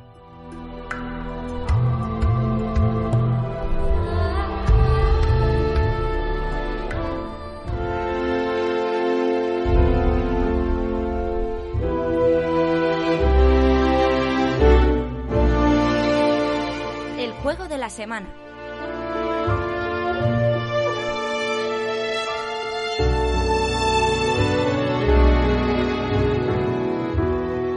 Bueno, estamos ya aquí en el juego de la semana. Como podéis oír por la música, es el remake de Final Fantasy VII para PlayStation 4 que ha salido esta pasada semana, el pasado domingo, si no me equivoco. Y para ello tenemos a Jorge Blanco para que nos comente qué tal. No sabemos cuántas horas llevas y demás, pero ¿qué te está pareciendo el juego por el momento, Jorge? Hola, buenas. Pues a ver, eh, de momento el juego eh, me está encantando. O sea, me lo estoy pasando fenomenal. Me parece una forma, o sea, como lo han planteado, me parece una forma genial de volver a, al, al universo de Final Fantasy VII, pasear por Midgard. La verdad es que me parece que, que hay que dejar muy claro que esto realmente no es un remake. Esto es un reboot de Final Fantasy VII. Es, es, es raro ese concepto, ¿no? Como que el re- no es un reboot de una saga, sino de un juego en concreto de una saga muy conocida. Es, es algo innovador, realmente. No, no se ha hecho. mucho. Eh, A ver, pero- De momento, yo puedo decir que llevo, no me lo he pasado, voy no creo que haya llegado a la mitad Bueno, del juego exactamente. No te lo has pasado ni te lo vas a pasar porque quedan partes que no sabemos ni cuándo salen. No, no, claro, a ver, digo, esta parte en particular, eh, no sé cuánto se va a alargar el juego, pero voy por el capítulo 9, que ya es por donde habla de el Walmart. O sea, el- eh, perdón, el Walmart, que es, perdón, aquí- estoy colando aquí marcas. Sí. Y, y de momento, es que es eso. eh, voy a empezar un poquito contando cómo va el tema de la historia. Eh, este juego está tratando bastante más de, de Cloud, de lo que es eh, su comprensión del mundo que le rodea, su relación con los personajes con los que está en constante, bueno, en marcha, haciendo actividades durante todo el juego. Eh, es muy introspectivo, o sea, estás todo el rato viendo cuáles son los pensamientos que tiene Cloud, cuáles son las ideas que le, que le viene por la situación que le rodea. Están metiendo muchísima historia que, que es ajena a la historia directa de Final Fantasy VII. Entonces te están metiendo historias personales de los coprotagonistas, te están metiendo, pues, mm, eh, tenemos que ir a casa de, de mi madre, y tú, ¿cómo? Como, como parte de la historia, y claro, te están metiendo muchísimo contenido que enriquece bastante la historia original de Final Fantasy VII, y a mí me está encantando que sea así, porque si no sería un juego muy corto. Yo estaba... Permitió Jorge, imagino, profundizar en muchas tramas que a lo mejor en el juego original, pues eh, a lo mejor se pasaban más por encima o que no se de- dedicaba tanto tiempo y que ahora lo puedes ver pues mejor, ¿no? A ver, por lo que yo he jugado de Final Fantasy VII, me he, he llegado del original hasta la zona que es... eh, hasta que sales de Midgar, que es lo que dura este, este remake. Sí. Entonces, de momento, eh, es que es mucho añadido, no, o sea, son cosas que no estaban en el original directamente. Y yo, la, mi pregunta, un poco mi curiosidad va en la línea, en porque yo juego Final Fantasy VII en Play 3 lo jugué casi bastante más de la mitad, yo creo, hace bastantes años. Y ahora en Switch lo tengo ahí un poco aparcado, pero también ya vaya casi la parte de Midgar terminada. Y no es un juego especialmente largo para ser un JRPG. Tú has jugado al original, imagino, ¿no, Jorge? Eh, Eh, sí, lo que digo, hasta, o sea, voy, mm, como no me pasé el original en su día, he decidido para esto, pues, avanzar en el juego original hasta donde acaba el... Vale. Vale, pues yo lo que, lo que tengo visto, y vamos, y por lo que he jugado y demás, no es, no es un JRPG especialmente largo, también por la época en la que estaba y tal. Y la duda que teníamos todos cuando salía este remake era eh, si estos alargados que metían, porque claro, es bastante sorprendente que salga en partes. Un juego que, quiero decir, ahora mismo teniendo en cuenta que vemos juegos de 50, 60 horas o más eh, en una entrega, digamos, un, JRPGs y demás, ver esto en, en partes, ¿cómo, cómo de orgánica se sienten las misiones secundarias, este alargado un poco más artificial que han metido para poder vivir el juego, ¿se siente natural o, se ven un poco las costuras fuera de la historia principal? A ver, no me da la sensación de que se vean las costuras, porque realmente como profundiza mucho en los personajes que son coprotagonistas, yo es que esto lo, lo veo en el original, la puesta en escena del juego original para mí es como un escenario con muñequitos, entonces me están contando un cuento. Entonces, al, rehacer este juego con personajes con tanto detalle, con, con tanta expresividad, con tanta vida, eh, me daba la sensación de que se me iba a quedar muy justo, pero realmente como está lleno de vida tal y como lo han hecho, eh, todas las misiones que están saliendo, toda la historia nueva me parece que, es bastante orgánica, que, que va a alguna parte, ¿sabes? Que me quieren decir algo. Correcto. Eh, y otra pregunta que tengo yo, también, eh, no sé si te has enterado un poco de la polémica que hubo el otro día, vamos, polémica, la que se montó un poco en Twitter con Alex El Campo el otro día, que se metió un poco con el juego. Uf, ni idea. El Pues, baile. eh, creo que puso un tuit en respecto al baile, este loco que hay, que no sé si has llegado. Mm, Todavía no, pero, Pero sabes sé por de lo dónde que- van los tiros. Pues puso un tuit metiéndose con eso ya llevaba varios días diciendo no le estaba gustando demasiado, que veía la esencia de Final Fantasy VII, pero que tenía mucho de Nomura por detrás, muchas ridiculeces, ¿no?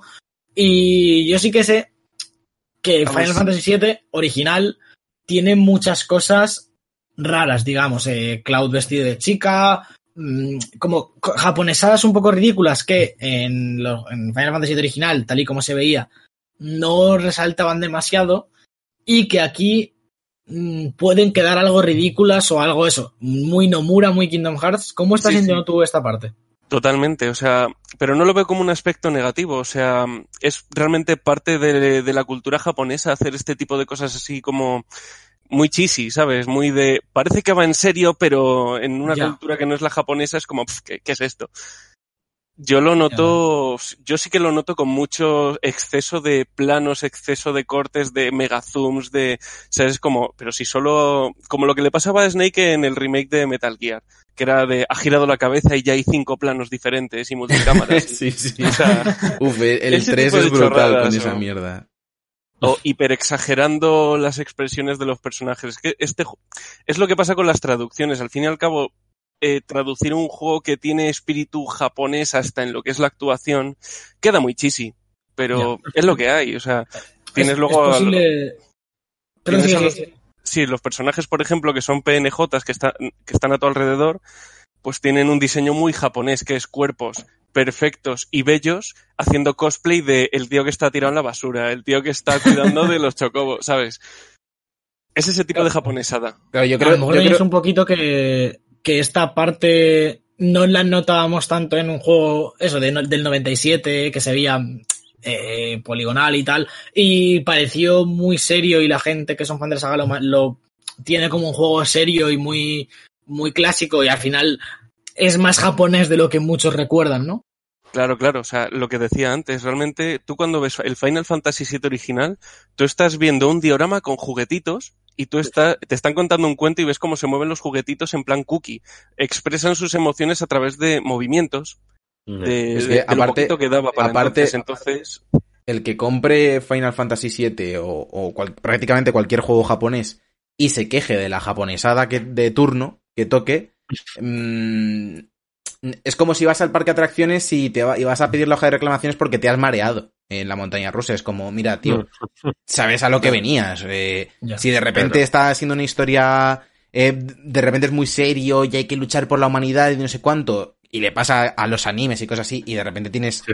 5 o 10 minutos de Claro. una subtrama de, alguien que le quiere levantar la, la falda a Bulma, como pasaba en Bola de Dragón, por ejemplo, pues es que es lo que hay. Tienes de, re- de repente todo es muy, tra- muy trascendental de eh, la humanidad está en juego y de repente aquí estamos en el karaoke vestidos de de mates, de estas de cafés, pues es que es lo que viene. o sea. O sea, es, lo que tiene, los personajes son muy... Yo creo que en eso habría ayudado bastante el hecho de, en nuestro caso, proporcionarle un, un doblaje de voces al castellano. Yo creo que siempre beneficia a las obras japonesas con respecto al trabajo americano. Hubiera habido quejas, no te preocupes. O sea, si No, no, llegan a doblar al español, hubiera habido también quejas de que por qué lo doblan si el original no tenía doblaje y se lo han cargado y demás. Si es que aquí nunca lleva a gusto de todos. Esto, esto es como siempre, mientras esté la opción, todos contentos. O sea, y yo con los trabajos japoneses de, de cine y de, y de anime, yo siempre he pensado que para mí el catalán y el castellano creo que le hacen bastante, bastante favor a, a, a la interpretación. El Yo- doblaje en inglés yo creo que me da mucha dentera en ese aspecto, porque sé que los ingleses y los americanos no hablan con tanta algarabía y con Pero en general. Pasa en general, el, yo creo que los ingleses y los americanos no están acostumbrados a doblar, porque casi todo el entretenimiento Hmm. se genera en, en- en países eh, anglosajones. Y cuando tienen que traducir algo y doblarlo, no les sale bien. No saben adaptar, es realmente. No es que no sepan doblar, es que no saben Claro. adaptar. Eso es, sí, efectivamente, porque el Death Stranding, por ejemplo, en, en versión original es la hostia en inglés, pero luego es lo que dices, juegas a Dragon Quest, juegas a, a Final Fantasy y, y sale raro. No sé si habéis visto el caso de la casa de papel, que lo tradujeron al inglés y es bastante horroroso. O sea, además que no, no pega, no pega bien y no, no se meten, no están acostumbrados a adaptar. Pero, Entonces, pero, o sea, Bueno, más, allá, más allá de que. cosas. Perdón, perdón. Eh, más allá de que te resulte poco natural escuchar un doblaje en inglés, que es habitual, a no ser que, que estés viendo algo de animación, que sí es más natural.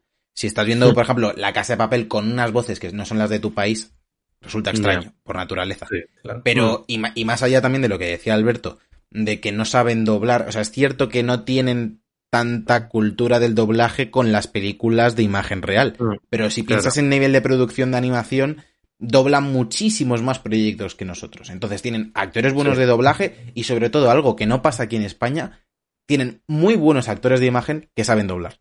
Y eso no es tan habitual en nuestro país. Sí, actores buenos, un Antonio Banderas doblando y eso, mira, Antonio Ah, Banderas sí, lo ten- bien con el gato con botas, pero por ejemplo, Tenemos una escuela de doblaje que es una maravilla y que hay que preservarla. el problema reside en la adaptación. Ellos creen que lo, que lo apropiado para sus doblajes es tirar por la vía de mantener la intención original. Y cuando tienes un choque cultural como con una obra japonesa, por ejemplo, lo que pasa es que se te queda, se te queda corto de adaptación para que parezca oc- occidental y se te queda raro para que parezca oriental al 100%, porque no son las voces originales, ni tienes ni el, la misma tipo, el mismo tipo de cadencia verbal, ni las mismas No, modulaciones claro. de voz y demás. Entonces, yo, la yo sé que eso es un peligro. O sea, lo que es eh, el idioma, o sea, el japonés en general es un idioma que tira muchísimo de, de, de exageración, ¿sabes? Sí, Cualquier sí. cosa es como, oh, ah, no sé qué, ¿sabes? Y de entonación Entonces- también. Exactamente. Entonces, cuando lo estás viendo físicamente, que los personajes están moviéndose y expresando de una forma tan potente, te llega el doblaje a otro idioma, en es- en este caso el inglés, y dices, no es, no me es tan agradable al oído, porque es que sé que los americanos no son tan exagerados al hablar en su idioma. Pero bueno, son cosas a las que te vas acostumbrando. Yo voy alternando un poquito entre los dos idiomas. Y he de decir que la voz de Cloud me parece genial en inglés porque es muy... O sea, es un personaje que se le nota cabreado, que está hasta, hasta las narices del mundo. Y... y Bueno, yo quiero, le, le voy a dar un poco apoyo. Quiero apoyar muy bien un poco a lo que es el doblaje en inglés en otros juegos. Por ejemplo, en, en los Tales, los Tales of Vesperia, Sinfonia, todos estos videojuegos de RPG, JRPGs, eh, he tenido oportunidad de probarlos y molan bastante. En inglés hay, eh, no quiero meter a Troy Baker, pero Troy Baker dobla uno de los que No podía no quiero faltar. a Troy Baker, pero Troy Baker. Troy, Troy Baker dobla al protagonista de Tales of Vesperia, que es Yuri, que es el personaje considerado popularmente como el mejor personaje de todos los Tales que, que existen, y le dobló por primera vez Troy Baker, eh, con- y tenía 17 años eh, en el juego, él no sé qué años tendría, y el doblaje era espectacular. O sea, yo ese hombre, más allá de interpretar bien, cantar bien, eh, ser guapo, además mm, eh, dobla estupendamente. En ese Javier, caso, Dinos la verdad aquí en directo. ¿Tienes un póster de Troy Baker sin camiseta tamaño real en tu cuarto? So- Solo le Todavía. tapa un micrófono el cuerpo, no queremos decir más. Está, está en producción, está, tengo que hacerlo, tengo que meterle todas las voces que ha hecho, que no me van a caber. Eh, así que bueno, pero Yo, bueno. Jorge, te quería preguntar también, eh, más allá del doblaje que nos hemos eh, metido Sí, aquí, sí, sí, hemos. Eh, ¿Qué tal el, el tema de la extensión? Eh, ya has dicho que no se nota excesivamente alargado, como que profundiza bien en, en tramas secundarias y demás. ¿Para cuánto, cuántos juegos crees que va a dar esto? ¿Cómo crees que van a, eh, a gestionar el tema de la numeración? Porque a mí es algo que me obsesiona. O sea, esto lo han llamado Final Fantasy VII Remake. Eh, si, es, si es tan reboot como tú dices, va- vamos a empezar a ver 7.1, 7.2. Eh, no va a dar para mucho más de lo que hay. Eh, ¿Cómo Hombre, lo a ves lo tú? mejor le... yo la verdad es que es algo que no, no me lo he planteado y me haces bien en preguntar. Eh, pues me imagino que dirán parte 2, parte 3 como de Last of Us o directamente pondrán un subtítulo porque eh, no tengo ni idea de cómo va a acabar el juego y estoy hablando con amigos y estamos con la idea de que a lo mejor van a meter contenidos de otros juegos como Dirge of Cerberus, creo que se llamaba así, ¿no? El juego de Play 2. Sí, De Final Fantasy idea. Era, era un spin-off de Final Fantasy VII y yo creo que eh, tendría mucho sentido meter parte de esa historia en, en alguna de las siguientes partes del, del remake. Pero si van a, si van a meter tanto contenido, no me gustaría que hicieran como con la película, la trilogía del Hobbit, que es en plan y esto y lo otro y de dónde de leche sale, pero con el universo ampliado que ya tienen, yo creo que ya tienen bastante con lo que trabajar, así que yo creo que si van a poner nombres a las partes, las subtitularán de alguna forma. ¿Y qué dará no sé. para, para tres juegos en total? ¿Cuatro, más o menos? Así que tú, ver, que tú puedas no. ver, en función de cómo se están extendiendo en esta parte, escalarlo al global. A ver, llevo perfectamente entre 20 y 25 horas de juego y todavía no he salido de Midgar, que es el final. Eh, el Final Fantasy VII original yo creo que en eso tardé unas 5 a 7 horas yendo a saco. Mm. Lo que Mm. pasa es que aquí hay mucha misión secundaria que me está interesando. Entonces, de momento no estoy viendo reflejado eh, el hecho de yo estar re- realizando tantas acciones, Claro, porque estoy empezando a entender todavía el tema de la materia, que era algo que en el original no me había quedado nada claro. Y con este lo estoy viendo bastante más fácil de, de entender y de aplicar al juego, porque te lo ponen bastante nítido y además con explicación visual. Eh, entonces, pues, Por no cierto, sé, es que se pueden explayar muchísimo en todo. Me qui- quiero que me dé un poco de tercio de las duraciones, eh, esto que estamos hablando ahora. Eh, yo vengo de jugar Crisis Core en PSP, que se- fue juegazo. eh, el sistema jugable era una locura. En este parece que lo mantienen, o no sé si había dos opciones de mantenerlo y no mantenerlo, pero el combate parece que se lo han currado muchísimo. Hace una evolución total del de Crisis Core, que estaba muy, muy, muy bien hecho. O Kingdom Hearts, incluso es de ese, de ese mismo estilo.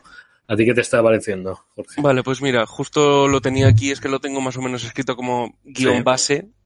Lo siguiente que iba a hablar era justo de, de lo que es el gameplay y controles.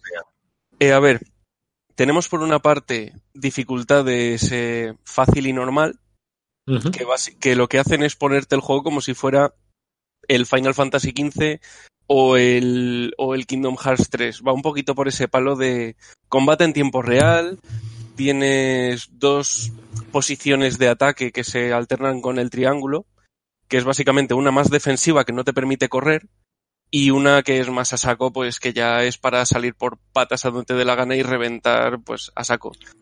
Em, la diferencia con el tercer modo de dificultad, que es el que llaman clásico, en dificultad no sé, pero en mecánica es exactamente igual, solo que tu personaje está quieto y se mueve un poquito a su bola. O sea, tú no vas a mover al personaje, sino que él se va moviendo y tú, Vale, te, encargas, entonces, eh, tú te encargas de darle los comandos Como con el 13, ¿no? El Final Fantasy 13, eso ya es eh, más o menos el esquema. De... el 13 yo creo, es que no me acuerdo, el 13 El no era de, de- de turnos todavía. Sí, pero eran como turnos estático. un poquito más... Sí, a ver, no te podías mover, pero tampoco lo movías tú. claro, di- digamos que, que el, que el clásico al final es un combate por turnos normal, solo que eh, han puesto movimiento en escena para que se adecue al, al- a la actualidad.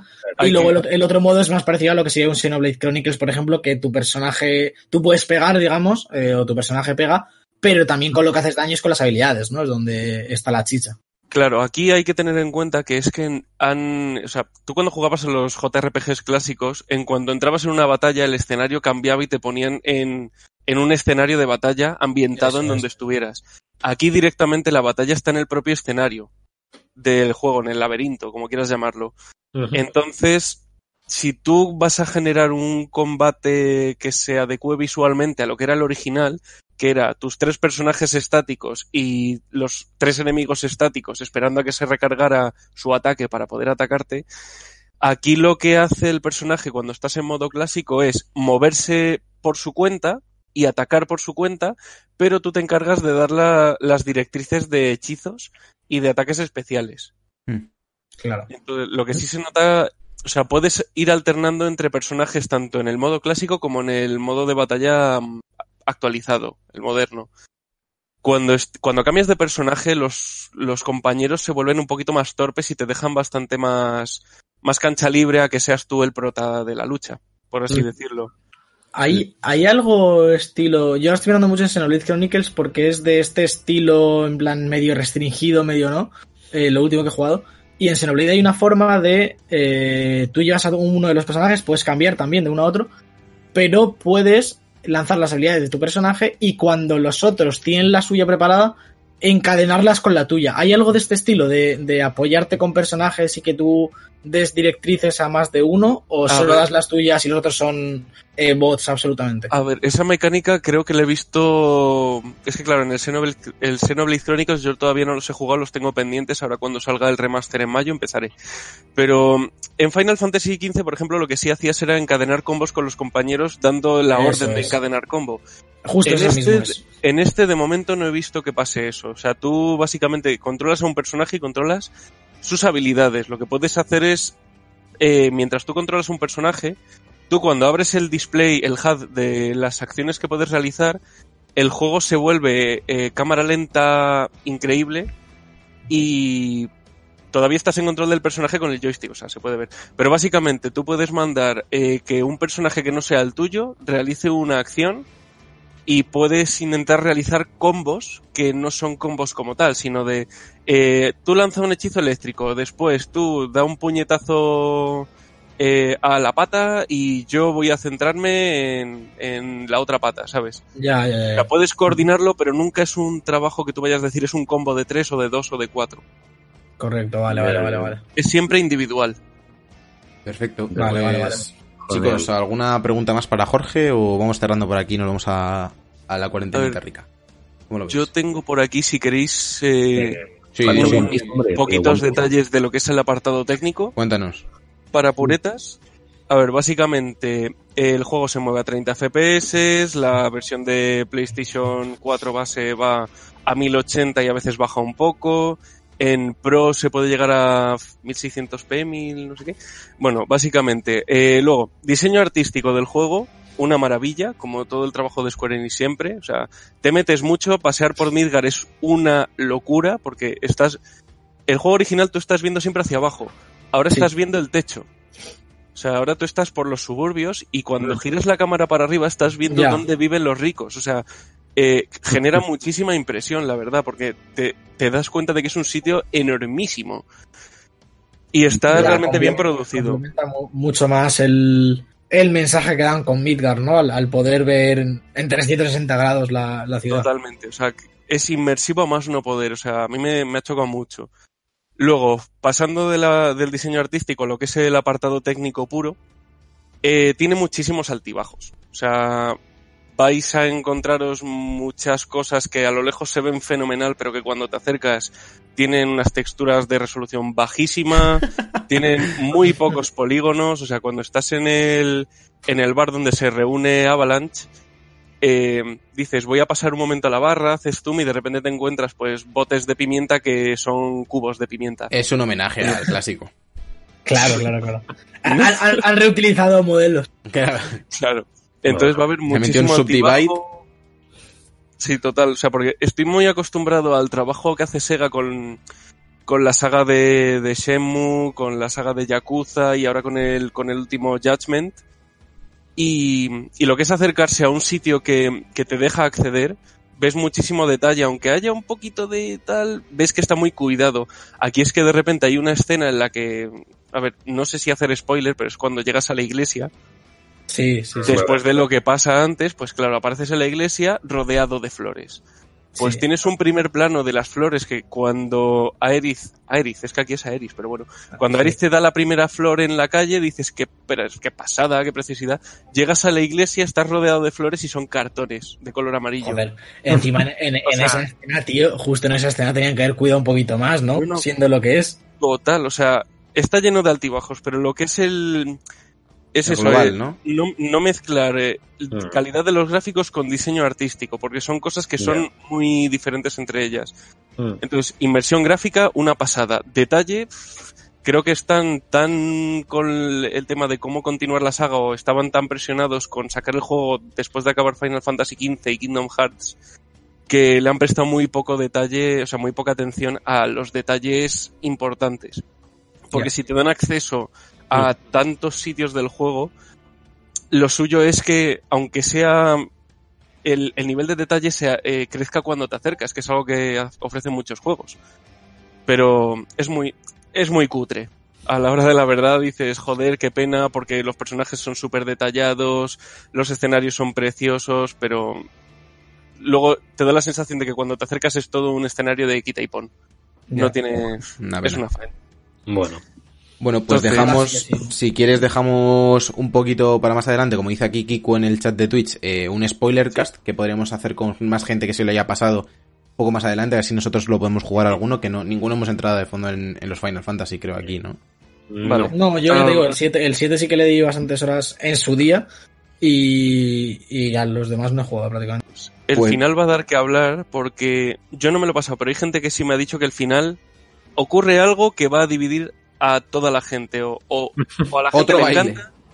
Sí. o sea, va a pasar algo que va a ser eh, que va a just, va a afectar al juego siguiente. Ojo, eh. Y no sé, y, y, o sea, lo han dicho, lo he leído en muchísimos medios de, de, de videojuegos, que hay gente a la que le ha encantado y hay gente que ha dicho que qué mierda es esto. Perfecto. sí, lo- Típico, eh, el sisma de los videojuegos. me encanta que. Kiku ya está, ya está diciendo videojuegos y palabras en catalán. O sea, Ah, es sí, que estamos haciendo bien nuestro, nuestro, nuestro trabajo. Bueno, pues Sí, sí. dejamos por aquí Final Fantasy VII y vamos a hablar de lo que hemos estado jugando aparte de este Final Fantasy VII en la cuarentenita rica.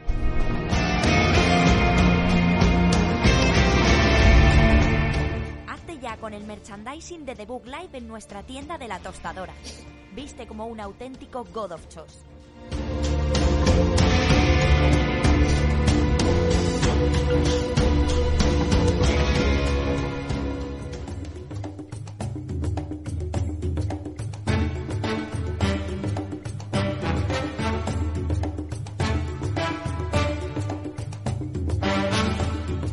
La cuarentenita rica. Bueno, y este, este temazo, Sergio, me, me gusta. No sabía que ibas a poner. Bien, bien. Estaba- digo, es lo, es lo más reconocible. Es la banda sonora de One Piece del anime. De, es- es- desde el principio, además, sonaba esto. Javi dice, me no sabía, no sabía que lo ibas a poner, lo pone en la escaleta. No, no, no, No, yo no lo pone, no lo esta, pone. o sea, No, pero pone que es de One Piece. Pone que es de sí, One Piece. hombre, Ya ves que estaba hablando que- con él de cuál, qué opening le ponía y demás, que luego vamos a poner un vale, opening, al, para cerrar la sección tenemos un opening de One Piece y luego Sí. otro opening, en este caso bueno, de, de Bueno, otro bueno. anime. Porque es que ha dicho Javi conocido, Tela. más conocido que One Piece también, ¿no? Eh, sí, sí. Sí, Eh, pues o sea, ahí está, hay ahí, ¿eh? Hay ahí. Ya, ya. me, me descojono. Bueno, eh, Por lo menos ese ha sabido terminarlo a tiempo. sí. Yo vengo aquí a no hablar de mis libros, sino a hablar de eh, One Piece Pirate Warriors 4, que os voy a hacer una especie de mini análisis. No está metido el gordo de la Final Fantasy VII. Este es como un poquito más secundario, salvo para los verdaderos amantes de los videojuegos. Eh, ¿Y eso? ¿Y ese ataque? ¿Por qué? no es un ataque, no, no, lo he dejado, lo he dejado caer. Decir, los verdaderos amantes de los videojuegos eh, prefieren un, un juego de One Piece que Sí. uno de lo- que el remake de uno de los mejores juegos de la historia. Bueno, pero no es un remake. Es que a este juego no le hace falta un remake. Este juego va haciendo números. Va el 1, el 2, el 3. Vale. no hace- El 7, ¿no? Sí. Como este, por ejemplo. Claro, este es el 4. One Piece Pirates 4. Salió el 27 de marzo. O sea, hace nada. O sea, hace, eh, pues bueno, casi un mes, un poco menos. Un poquito menos de un mes. Eh, Sabéis que el género es el Musu. Género Musu, que es... mm, Musou. Musou. Musou. Sí, bueno, ya me es el dragón de, de Mulan. Bueno, como, quieras llamarle, no pasa nada. Eh, sigue, sigue mucho la, la estela de los otros tres. Yo he jugado hasta la saciedad el 1 y el 2. El 3 es el único que me salté porque me empecé a cansar un poquillo de ellos porque son muy parecidos. Por lo que vi en el, el 3 es de los mejor valorados. Eh, metieron mejoras que, que no estaban en el 1 y 2. Para mí el 1 es el que mejor ha fidelizado las misiones que ocurren en el manga en el, o en el anime eh, estaban mucho mejor hechas. No era solamente mamporros contra 200.000 enemigos, sino que había misiones más concretas, que ibas tú solo, ibas con algún personaje y tienes que hacer eh, pues misiones eh, más que no eran pegar sin más puñetazos. En este, en el 4, se han saltado arcos, como ya es el cuarto, no están, no es desde el principio, no es como los Naruto, que nos hacía jugar todo, Naruto pequeño, luego llamamos a mediano, luego a mayor, no, no, no es así. Aquí empezamos en Alabasta, que eh, los que hayáis eh, visto One Piece lo entenderéis un poco. Voy a decir un poquito los arcos que, que meten. Meten Alabasta, meten Water 7. ¿Qué pasa? ¿Qué Que pasa? me ha hecho gracias a pausita de los arcos que meten. La basta. Como eh, cogiendo, cogiendo carrerilla. Claro, es que vienen un montón. Vale, vale, me callo, un- me callo y te dejo. Vienen un montón y, han ca- y hay muchos que ya no los han tocado porque se han tocado en otros. O en el 3, por ejemplo, hay, hay arcos que, que los han repetido mucho y aquí ya en este no están o que los nombran sin más. Aquí tenemos Alabasta, Water 7. Eh, está el, el archipiélago Sabodi, está Marineford. Luego hay un lapso temporal, que no voy a decir ni el tipo, ni el por qué, ni cuándo, al que la gente que no lo haya visto algún día lo vea, que es como el nuevo comienzo después del tiempo este que pasa. Luego aquí tenemos el siguiente arco que me lo estaba jugando hace poco. Seguía en el archipiélago Sabodi, según del anterior, que venían del mismo sitio. Nos vamos ya directamente a Desdrosa, que es uno de los arcos mm, no últimos del anime ni, ni de lejos, pero es así como bastante reciente. Luego está el arco de Big Mom y luego está el arco de Wano, que es el arco de Kaido también. Eh, son los dos arcos eh, más tochos que se han hecho así últimamente en One Piece. Y este, lo único que es que este arco en el manga todavía no ha acabado y todavía le queda. Y en el videojuego se han atrevido a llegar hasta me imagino que hasta la parte del medio, más o menos, porque en One Piece, en Guano está, está asociado, es como el país japonés. O sea, todo One Piece tiene referencias japonesas, tiene una cultura japonesa por todos lados, pero Guano es el, el país de los samuráis. ¿vale? No, de verdad que no se spoiler. Sí, porque... lo, lo, que sería Japón dentro del universo. Sí, sí, sí como Japón, Japón, el Japón feudal. Y está dividido en tres, eh, en tres partes. Allí las obras de teatro, o lo que son las obras en Japón, se dividen en tres tramos. En un acto, segundo acto y tercer acto. Pues seguramente este One Piece se queda en el segundo acto, más o menos. Eh, o quizás empezando el tercer acto. Es donde más peso lo han querido dar, porque es el último. De hecho, hay una edición que la que tengo yo que se llama Kaido Edition, que es el, por así decirlo, el villano. Es que no quiero entrar en detalles de quién es, la, de quién es ni por qué ni cuándo, porque cualquiera que vea un poco One Piece, es que no quiero hacer spoilers, entonces no, no me voy a hablar más. Tenemos todos estos arcos, todos estos arcos que están muy bien fidelizados con el anime. Eh, está todo, todo prácticamente hablado. No son escenas en las que el muñeco se calla y hay un texto, sino que está todo, yo creo que seguramente sacado del anime o que lo han intentado adaptar un poquito al videojuego, pero están todas las escenas están habladas, más o menos. Hay muchas con imágenes del manga tal cual, o imágenes, el anime a la vez es muy fiel al manga y el videojuego está siendo muy fiel a todo en general. Eh, todas las escenas míticas que hemos visto las tenemos. Otra cosa es que ya no, está, no te preocupes, Sergio. ¿Estás sonando algo? No, he dicho guay. Ah, vale, vale. vale. Sí, me, me, gustan los juegos que adaptan, que adaptan bien el, el anime, aunque Sí. pueda... Porque para el que Sí. sigue el anime no va a ser redundante. Va a agradecer Claro. más que se siga la historia original, por así decirlo, que que se vayan a tramas de relleno. Es que One Piece es de los pocos animes que el relleno es mínimo y cuando hay relleno es bueno porque complementa arcos que en el manga a lo mejor, yo qué sé, en un, en un, en un arco había tres pruebas X de una lucha y en el anime meten una o dos más. Sí, y sin más. No molestan. mm, Si no has visto el manga ni te enteras, porque no, porque está muy bien hecho. Y no es como Naruto, que te hacían Rasengan con ramen y todo esto, que no, no me O en Bleach, que había vampiros, o bueno. Eh, bueno, Me, me gusta mucho que, que, que Javi no pierde una oportunidad de meterse con Naruto. En plan, la, la recoge al vuelo. Es que a mí me encanta Naruto, pero es que ha hecho, ha hecho cosas muy raras, tío. Ha hecho- Entonces, hay demasiado relleno.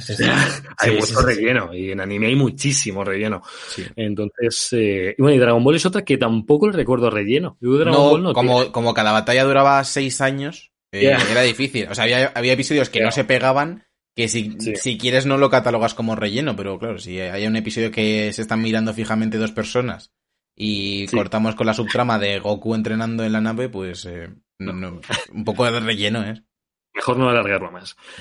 Ahora me meto un poquito en el sistema de combate, que parece que es lo mismo de siempre, pero me ha sorprendido gratamente de que no. En los otros juegos, mm, más o menos por personaje, tenías dos o tres especiales, o incluso, sí, más o menos dos o tres, incluso cuatro si eras Luffy, o alguno un poco más importante. Y es que en este han hecho una personalización con árboles, con tres árboles de habilidades, uno más genérico para todos los personajes que controles, de vida, defensa, un segundo árbol que va con todas las habilidades concretas de ese personaje, que las subes pues con distintas, con distintos puntos, distintas medallitas que consigues de, de- debilitando enemigos, y un tercer mapa dentro del personaje que le puedes subir aún más los stats de vida, de ataque, de defensa a ese personaje. Pero, pe- perdona, ¿eso son muy relevantes? O sea, se nota mucho porque algo que se le critica mucho a los museos es como que da igual, que me refiero a que tú vas barriendo los escenarios sin, sin mayor Bueno, reto.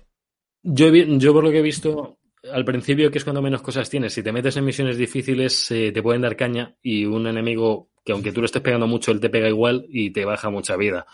Eh, pues sí, yo creo que sí es más o menos relevante. Sí que tiene, sí que se nota que pegas más y sí que se nota que dura, no te hacen tanto daño. Yo eso sí, sí que lo estoy notando. Y luego el árbol de habilidades, que es el guay, que es donde te desbloquea combos, que es un poco incentivo de jugar con un personaje, que además, ahora sigo con el árbol, da igual con qué personaje juegues, que si en ese capítulo que estás jugando hay más personajes, eh, te dan, por así decirlo, medallas o, o insignias de esos mismos personajes que van subiendo a la vez. O sea, tú vas con, yo qué sé, Luffy, vas con Frankie, vas con Usopp, vas con Nami y solo juegas con Luffy y acaba el capítulo y te dan experiencia para todos los personajes, como en una partida del Final Fantasy, guay, por guay. ejemplo. O sea, que no tienes que jugar con todos los personajes para desbloquear todas las partes. Vas jugando y vas desbloqueando sus medallitas, sus árboles de habilidades, los vas subiendo Y aquí tienes los ataques especiales que los puedo dividir entre los que tienen secuencia y los que no tienen secuencia, porque son así como más espectaculares.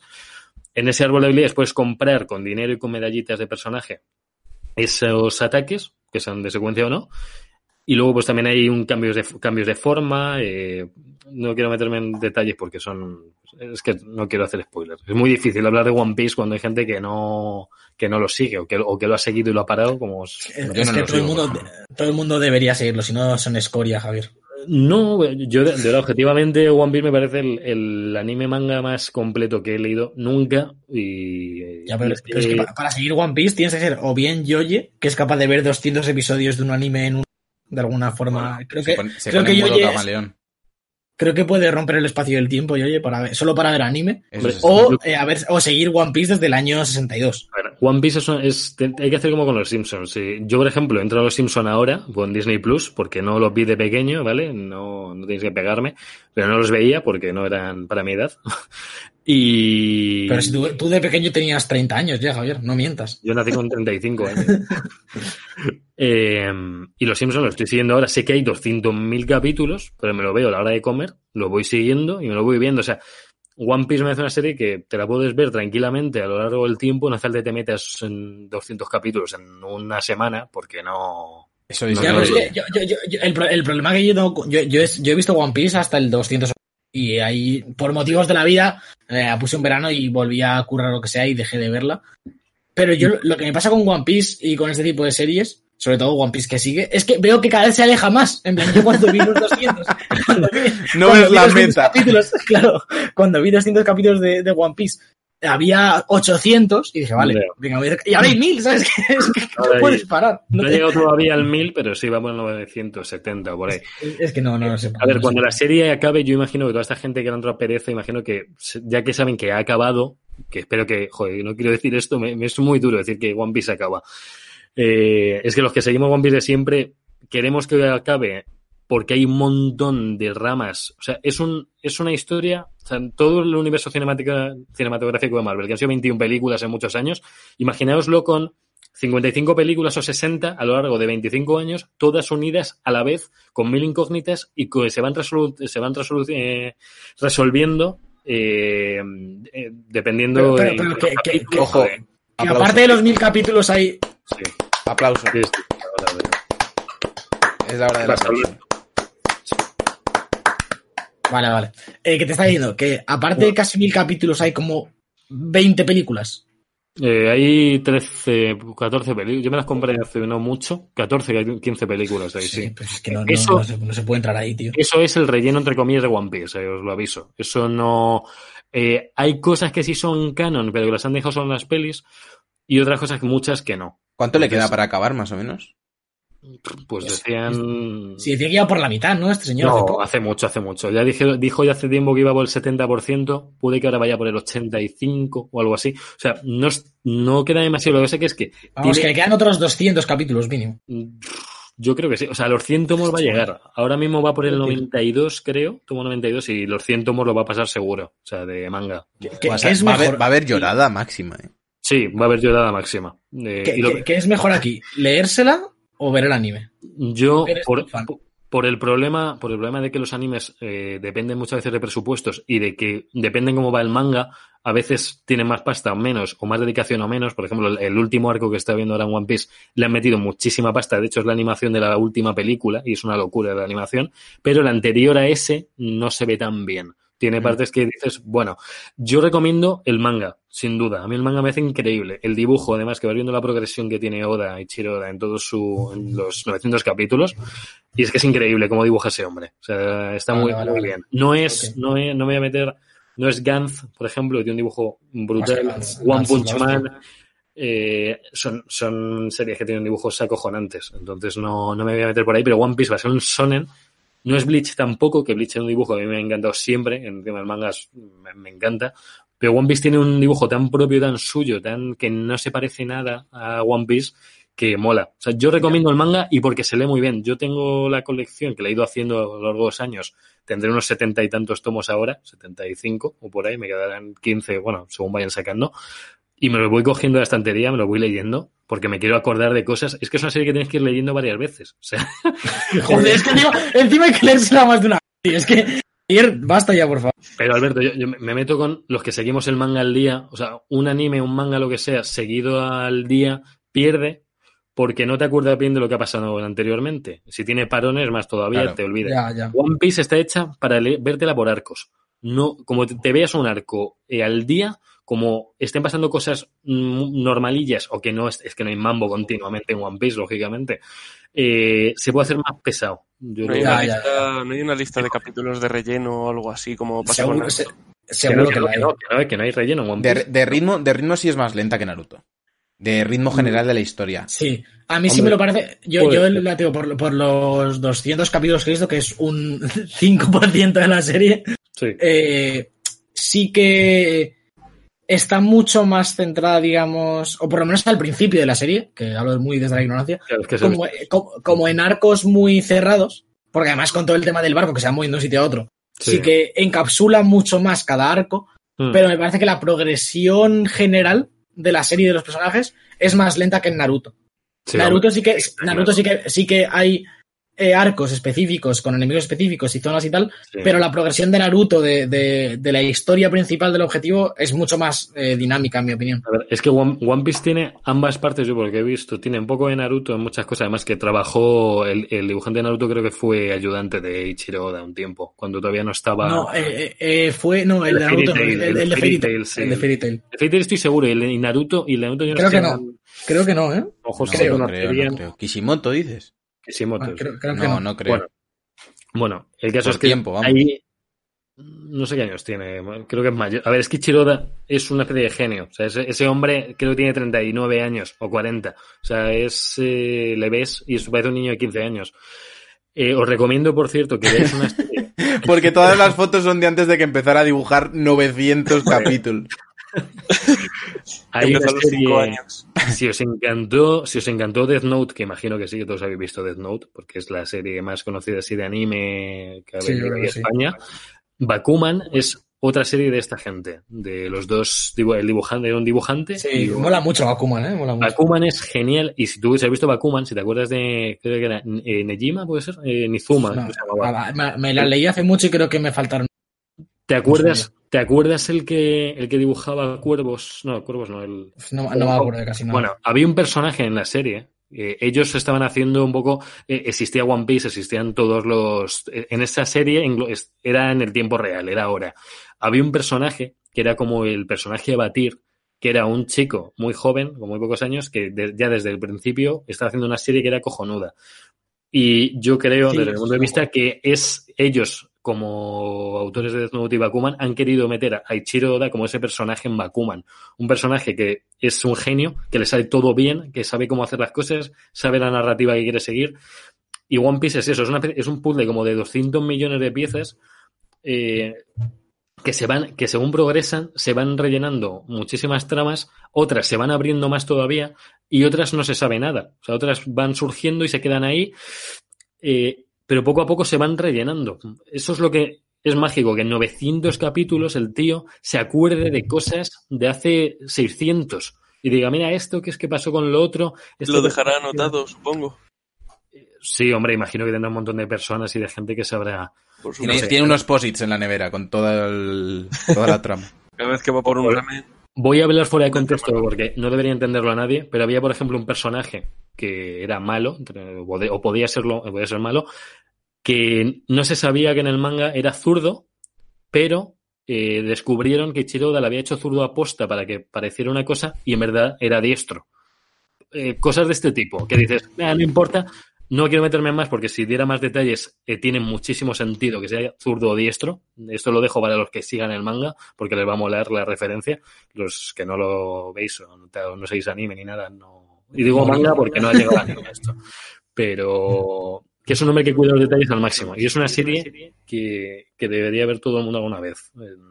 Por lo menos intentarlo. Bueno, te iba a decir una vez en la vida, porque si no, no te da tiempo. Sí, una vez en la vida. Tienes que repasar y eso. Y luego los juegos que van sacando, a mí Pirate Warriors no me parece un juego que le haga justicia a una saga tan rica y tan buena. De hecho, le pegaría mucho más un juego hecho por CyberConnect. O sea, un Naruto de, One Piece sería increíble. O sea, yo no sé cómo no se ha hecho todavía. Porque hicieron el, Bar, el Bar's Blood este, el Burning Blood, que yo me lo cogí tal, que era un juego de peleas, que no estaba mal, intentaban hacer cosas, pero no, no era un Naruto, no tenía el ir avanzando por los escenarios. Eh, hicieron el World Seeker, que también intenta hacer algo parecido, mundo abierto de One Piece, pero yo lo probé y no, no me gustó mucho. No sé lo fiel que sería o no a los arcos, pero... Yo, no, no, de verdad que no entiendo cómo no hacen un, sobre todo de One Piece más que Naruto, pero un buen RPG, un JRPG, tío. Además, viendo, eh, lo hemos hablado una vez, el Dragon Quest, que está dibujado por Toriyama. Por Toriyama y, y, de verdad, yo, yo de hecho lo iba a comentar ahora en mi sección que lo voy a empezar, bueno, empezar a continuar esta semana, pues estoy uh -huh. Con el picorcito ahí, lo tengo en Switch. Viendo eso, que es un JRPG de los mejores de la historia seguramente, eh, ¿por qué no hay uno de One Piece, por ejemplo, que es que da, para mí One Piece es una serie que da todas las características para hacer un juego de puta madre. Eh, tiene, tiene miles de escenarios, tiene miles de personajes interesantes, habilidades, eh, tipos de combate que puedes meter. Mm, no sé, lo veo súper extraño.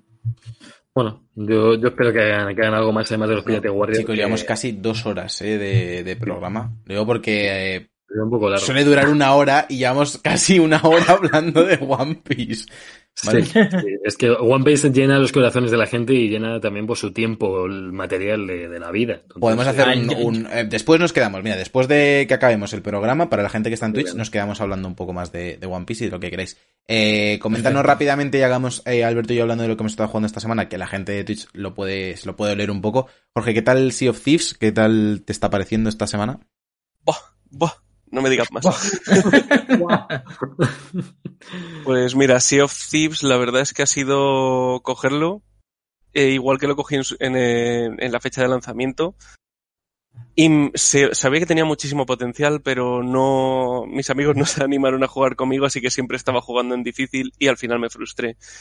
Pero ahora mismo que ya hay una comunidad muy asentada que te pueden ir ayudando poquito a poco, la verdad es que el juego lo han mejorado muchísimo, han metido muchísimo contenido que es perfecto para empezar a desgranar en esta cuarentena.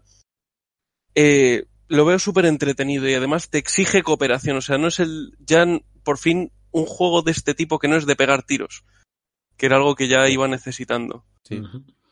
Y básicamente se reduce a cargas el juego, te meten en un servidor y carga un barco. Eh, siempre va a pasar así eh, tienes un personaje que tiene una progresión de 50 niveles en tres facciones. Y, y, cuando consigues el nivel completo ya te conviertes en rey pirata y tienes acceso a las misiones tochas. Eh, todos los personajes están exactamente igual de, de, fuertes, da igual que acabes de empezar que, que lleves desde salida del juego, nadie está en desventaja nunca. Lo único que hay que saber jugar. Y pues, a ver, las tres facciones lo que te dan son misiones diferentes. Unos son de buscar tesoros, otros son de, de hacer de repartidor de Amazon por el mar y, y, otros que son de buscar objetos místicos. Y con eso, pues lo que haces es volver a, a los gremios y, y venderlos y ganar pasta. Con la pasta lo que ganas es mejoras cosméticas para el personaje y para el barco. Hay que decir que el personaje no se puede personalizar en lo que es aspecto, tienes que escoger entre, entre piratas que ya tienen un aspecto definido. Y, y qué decir, que el, la cooperación es clave en este juego porque tienes que estar constantemente mirando el mapa que está dentro del barco, tienes que estar vigilando en el puesto de vigía, alguien tiene que estar manejando el timón, eh, alguien tiene que estar dedicándose a las velas. Entonces, cuando hay cooperación constante, es un juego que se disfruta mucho.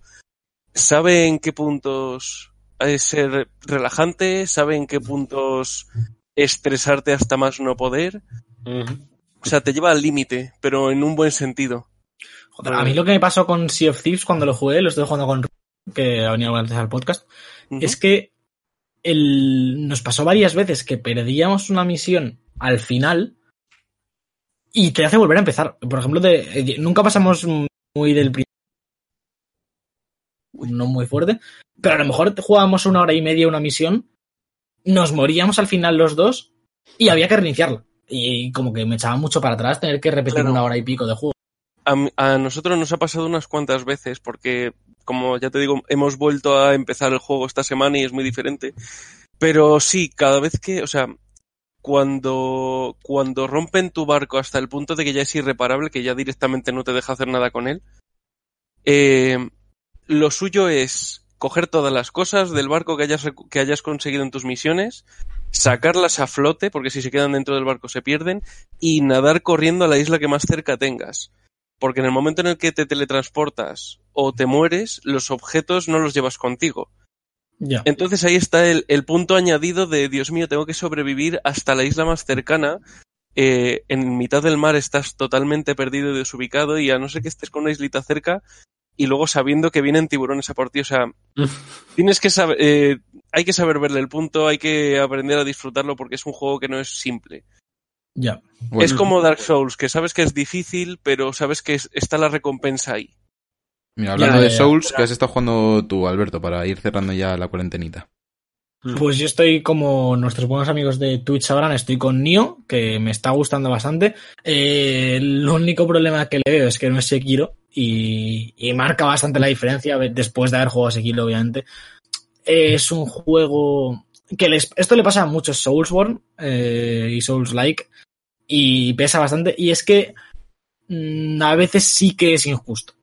Y sí que está menos pulido porque una cosa que tienen los Dark Souls, eh, cada uno obviamente acorde a su generación y a cuando sale y, lo pulido que está el juego, pero es que son juegos que están muy, muy pulidos para, para lo que son y que, y que normalmente cuando mueres es tu culpa, casi siempre, y no suele haber fallos, sobre todo en Sekiro, lo más cercano, de, de que se buguee algo, de que, de que haya algo muy a lo cabrón puesto o, o que te hagan demasiado daño en muy poco tiempo y, no tengas forma de reaccionar, a no ser que estés yendo por donde no es y cosas así.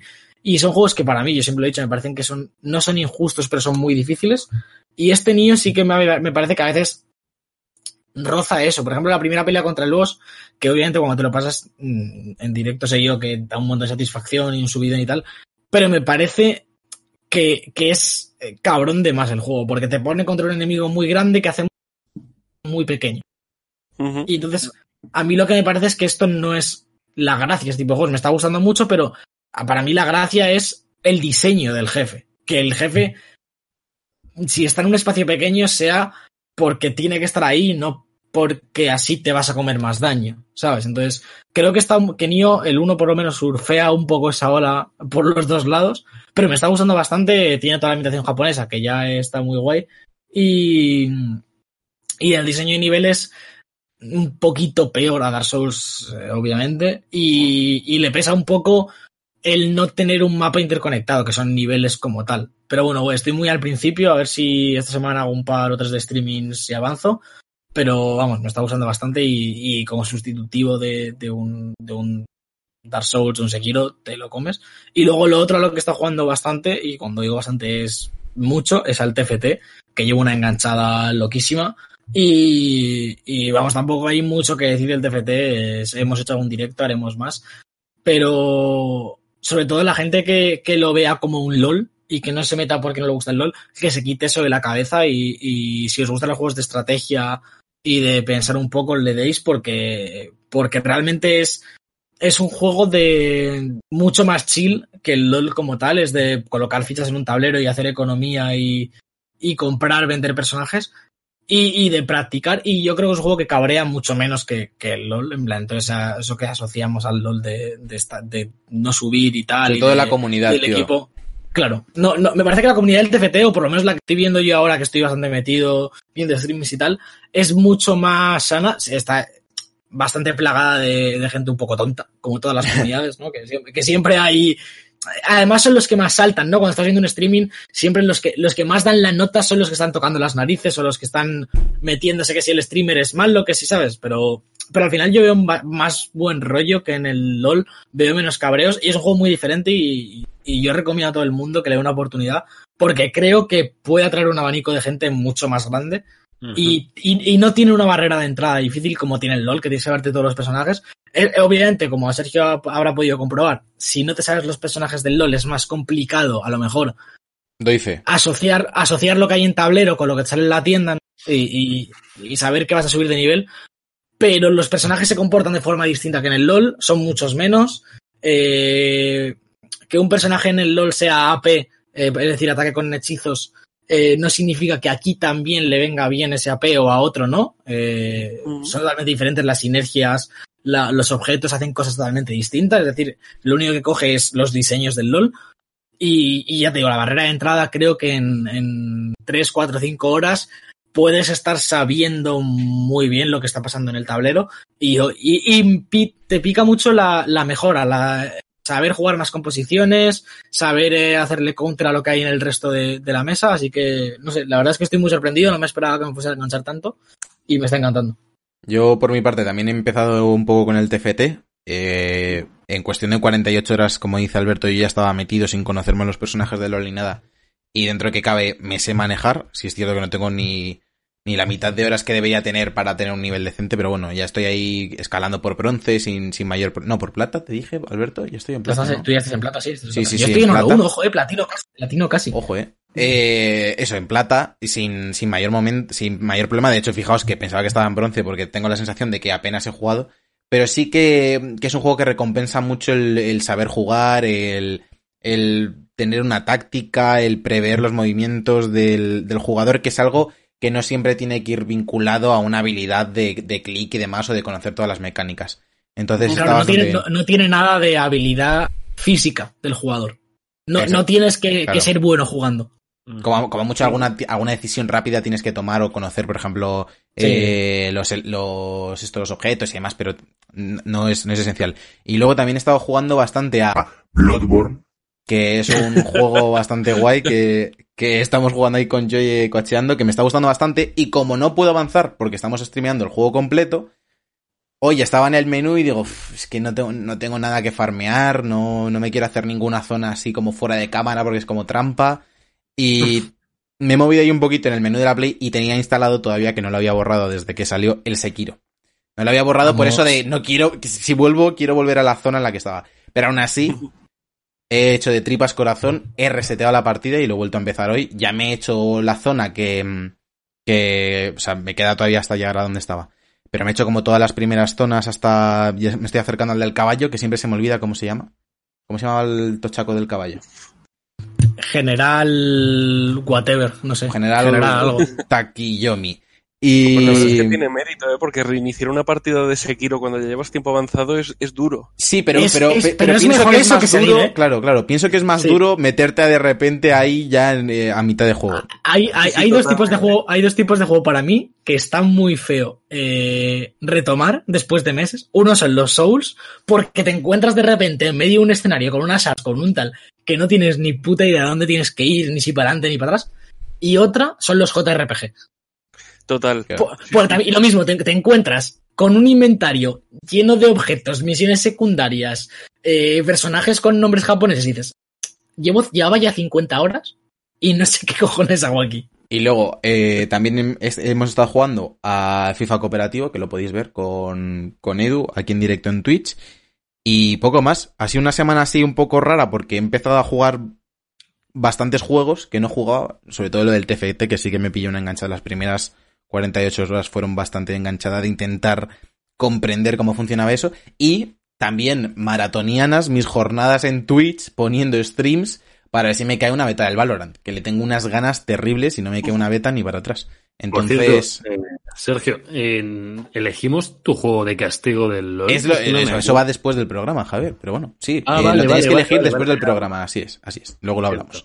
Eh, pues mira, eso, Sekiro y Bloodborne, que están bastante bien, y, todo lo que podéis seguir aquí, aquí en Debug. Ahora, Javier nos ha pedido antes, nos ha pedido a mí y a mi, y a mi conciencia eh, que le pongamos un opening muy preciso de, de, One Piece. Lo tengo aquí entero, no lo voy a poner desde el segundo 30, lo voy a poner entero. Pero ¿por qué no quieres que lo ponga todavía?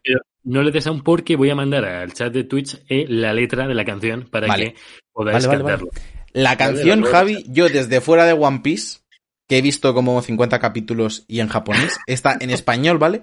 Y para que os hagáis una idea, musicalmente es como una canción mala de Sony y Selena. O sea, como Sony y Selena, pero en sus días bajos, eh, después de un pastillón tremendo. compusieron esto, yo creo. Y después de ese opening he utilizado la excusita de uno de los jueguicos que sale, que es la próxima sección a la que nos vamos, para poner otro opening, un ending, de hecho, de un anime que yo hielo hoy día, pero que es uno de los mejores endings de la historia del anime. Javier, cuando tú quieras le doy, estoy aquí listo. No, dale, dale, dale desde el principio, pero va a sonar. ¿Le doy? Dale, Ahí lo dale, tienes. dale. dale.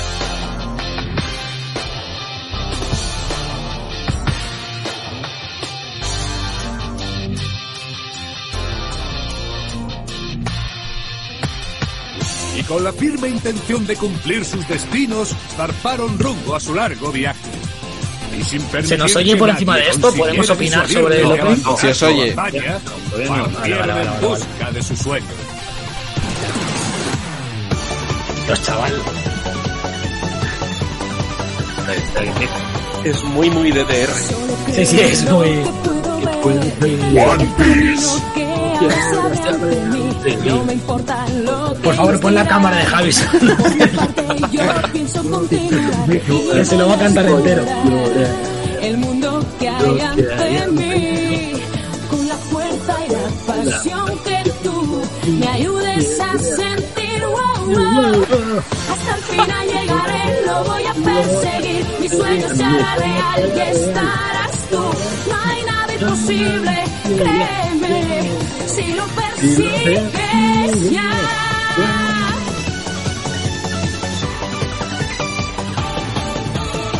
Hasta el final llegaré, lo voy a perseguir. Mi sueño se hará real y estarás tú. No hay nada imposible, créeme. Si lo persigues, hasta el final llegaré, lo voy a perseguir. Mi sueño se hará real y estarás Declaramos como comenzaba toda la- la lo mundial de Javi. ¿Qué, qué- qué está pasando, tío? A ver, a ver, vale, vale. Ahora sí que sí. Ahora se acabó este karaoke que quería tener Javi. Ahora silencio todo el mundo porque nos vamos a los jueguicos.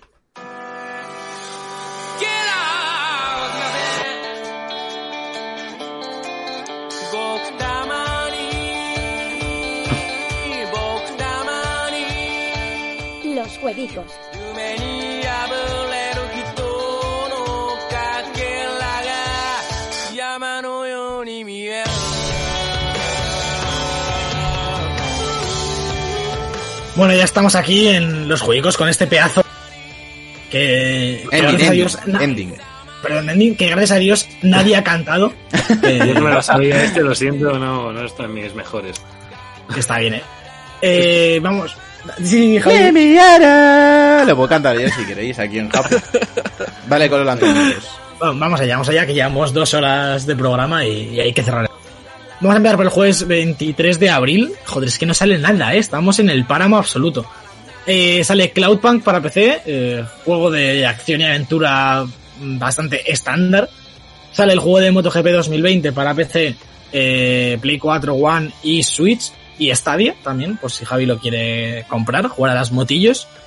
Y The Inner Friends para Xbox One, eh, un juego así estilo psicodélico y demás, también medio indie, nada, nada del otro mundo. Y luego el, el 24 de abril sale Deliver Us to the Moon, un juego de supervivencia y exploración espacial para PC y Xbox One, también bastante, eh, en mi opinión. Y bueno, aquí un poco la excusita de Sergio para poner Naruto, que es Naruto Shippuden Ultimate Ninja Storm 4 Road to Boruto para Switch. Esto ya estaba en todo el resto de plataformas, ¿no? Faltaba en, en Switch y ya sale. Y luego sale eh, Predator Hunting Grounds para PC y Play 4. eh, por fin, esto es free to play, esto es de pago, Sergio, ¿tú lo sabes? ¿Cuál? El. El Predator. Ah, eh, creo que es de pago. Creo que es de pago. Es de pago. Es que no sé por qué me sonaba, me sonaba que era gratis, pero puede que no. Y luego sale también Trials of Mana para el para PC, Play 4 y Switch. eh, en 3D y en HD. Y la sorpresa para mí de, de esta semana y una de las del mes y que nos va a salvar un poquito la cuarentena, yo creo, yo seguramente le dé, es este XCOM Chimera Squad que sale para PC, que es como una especie de spin-off de la serie principal, pero en cuanto a jugabilidad muy parecido. La única diferencia que hay, por lo que se ha visto hasta ahora, es que antes de empezar las misiones puedes elegir por dónde entrar al- a la misión, digamos, entro por una azotea, entro por un patio, entonces cambia un poco la, la perspectiva que tienes para afrontar la misión. Eh, ya sabemos, es como esto de juego de, de turnos de, de soldados, digamos, de avanzar, atacar y demás. Sí. Y está muy baratillo, son- creo que son 25 euros o 20 y ahora está rebajado hasta el 8 o 9 de mayo, eh, es decir, posterior a la salida, a, a 10 euros en Steam, así que si usa este tipo de juegos, vamos, yo le voy a dar seguro porque son, un, son una droguita. Y a ver qué tal, esperemos que mantenga los, los porcentajes de 99% de acierto que fallan, le disparas a un tío en la cara y, y falla. Nos está pidiendo Kiku stream del XCOM, seguramente haya streams del, del XCOM, empecemos una partida en directo eh, una de las próximas semanas y, y podamos ir eh, nombrando a la gente en directo y cogiéndoles cariño todos juntos. Perfecto. Así que Y serían cierto, los juegos. Podríamos Sí, ser, sí. Alberto, podríamos ser uno cada uno de tu escuadrón. O sea, no digo jugando, sino que le pongas mi nombre. Sí, sí, sí. De- A los tres, a, a- a David, los tres primeros, a los tres primeros les pongo vuestro nombre Claro, claro, claro. y, y luego ya el chat elegirá. Me gusta. Modo infierno pide Kiko para ese para esa partida, no lo sé, Kiko, no lo sé. Puede ser. Puede ser que sí. Juego. Pues con esta iniciativa twitchera nos vamos. Aprovecho para irnos con este temazo de, de Steppenwolf, este Born to be Wild. ¿Por qué? Porque salía el MotoGP. Y he dicho, pues de motos, Easy Rider, eh, sonamos esto. Nos vamos a despedir del programa. Bueno.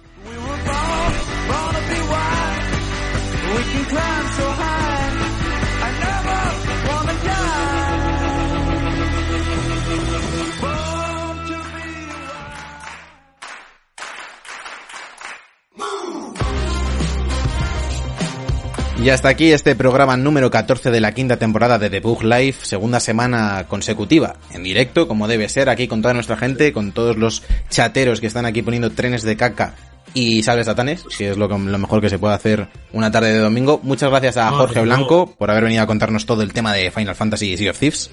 Un placer, como siempre.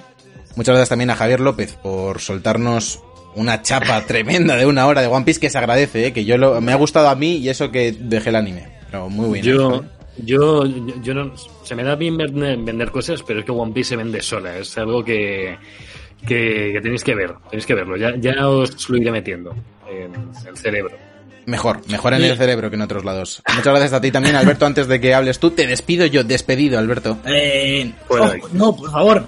No, la verdad es que yo también agradezco la charla de Javier porque a raíz de eso he puesto a descargar en mi aplicación de manga, ¿eh? A lo mejor me lo ¿Sí? uno o dos, ¿eh? No más. No, me ya te he visto, ya te he visto que estaba hablando Javier, ya ha sacado el iPad, One Piece, Full Torrent, Download, ahí a tope. No, no, no, tengo una, tengo una aplicación buenísima. Vale, buenísima. vale, vale. Si estoy esperando, se supone que va a salir dentro de poco una de pago buena con bastante manga y tal. Estoy esperando que salga, realmente. A mí me gusta pagar por las cosas, pero no me lo dejan. Pues Alberto, yo espero que, que sigas y que podamos intercambiar palabras con Yoye, que también, también sigue. Yo con Yoye, con Yoye no intercambio, vamos, ni la mirada. Y los cromos, ¿no? Vale, vale. Perfecto, pues yo soy Sergio Cerqueira y hasta aquí ha llegado el debug de esta semana. Seguidnos en todas nuestras redes sociales, seguidnos en Twitch y nos vemos muy pronto con más debug. Gracias. Un abrazo.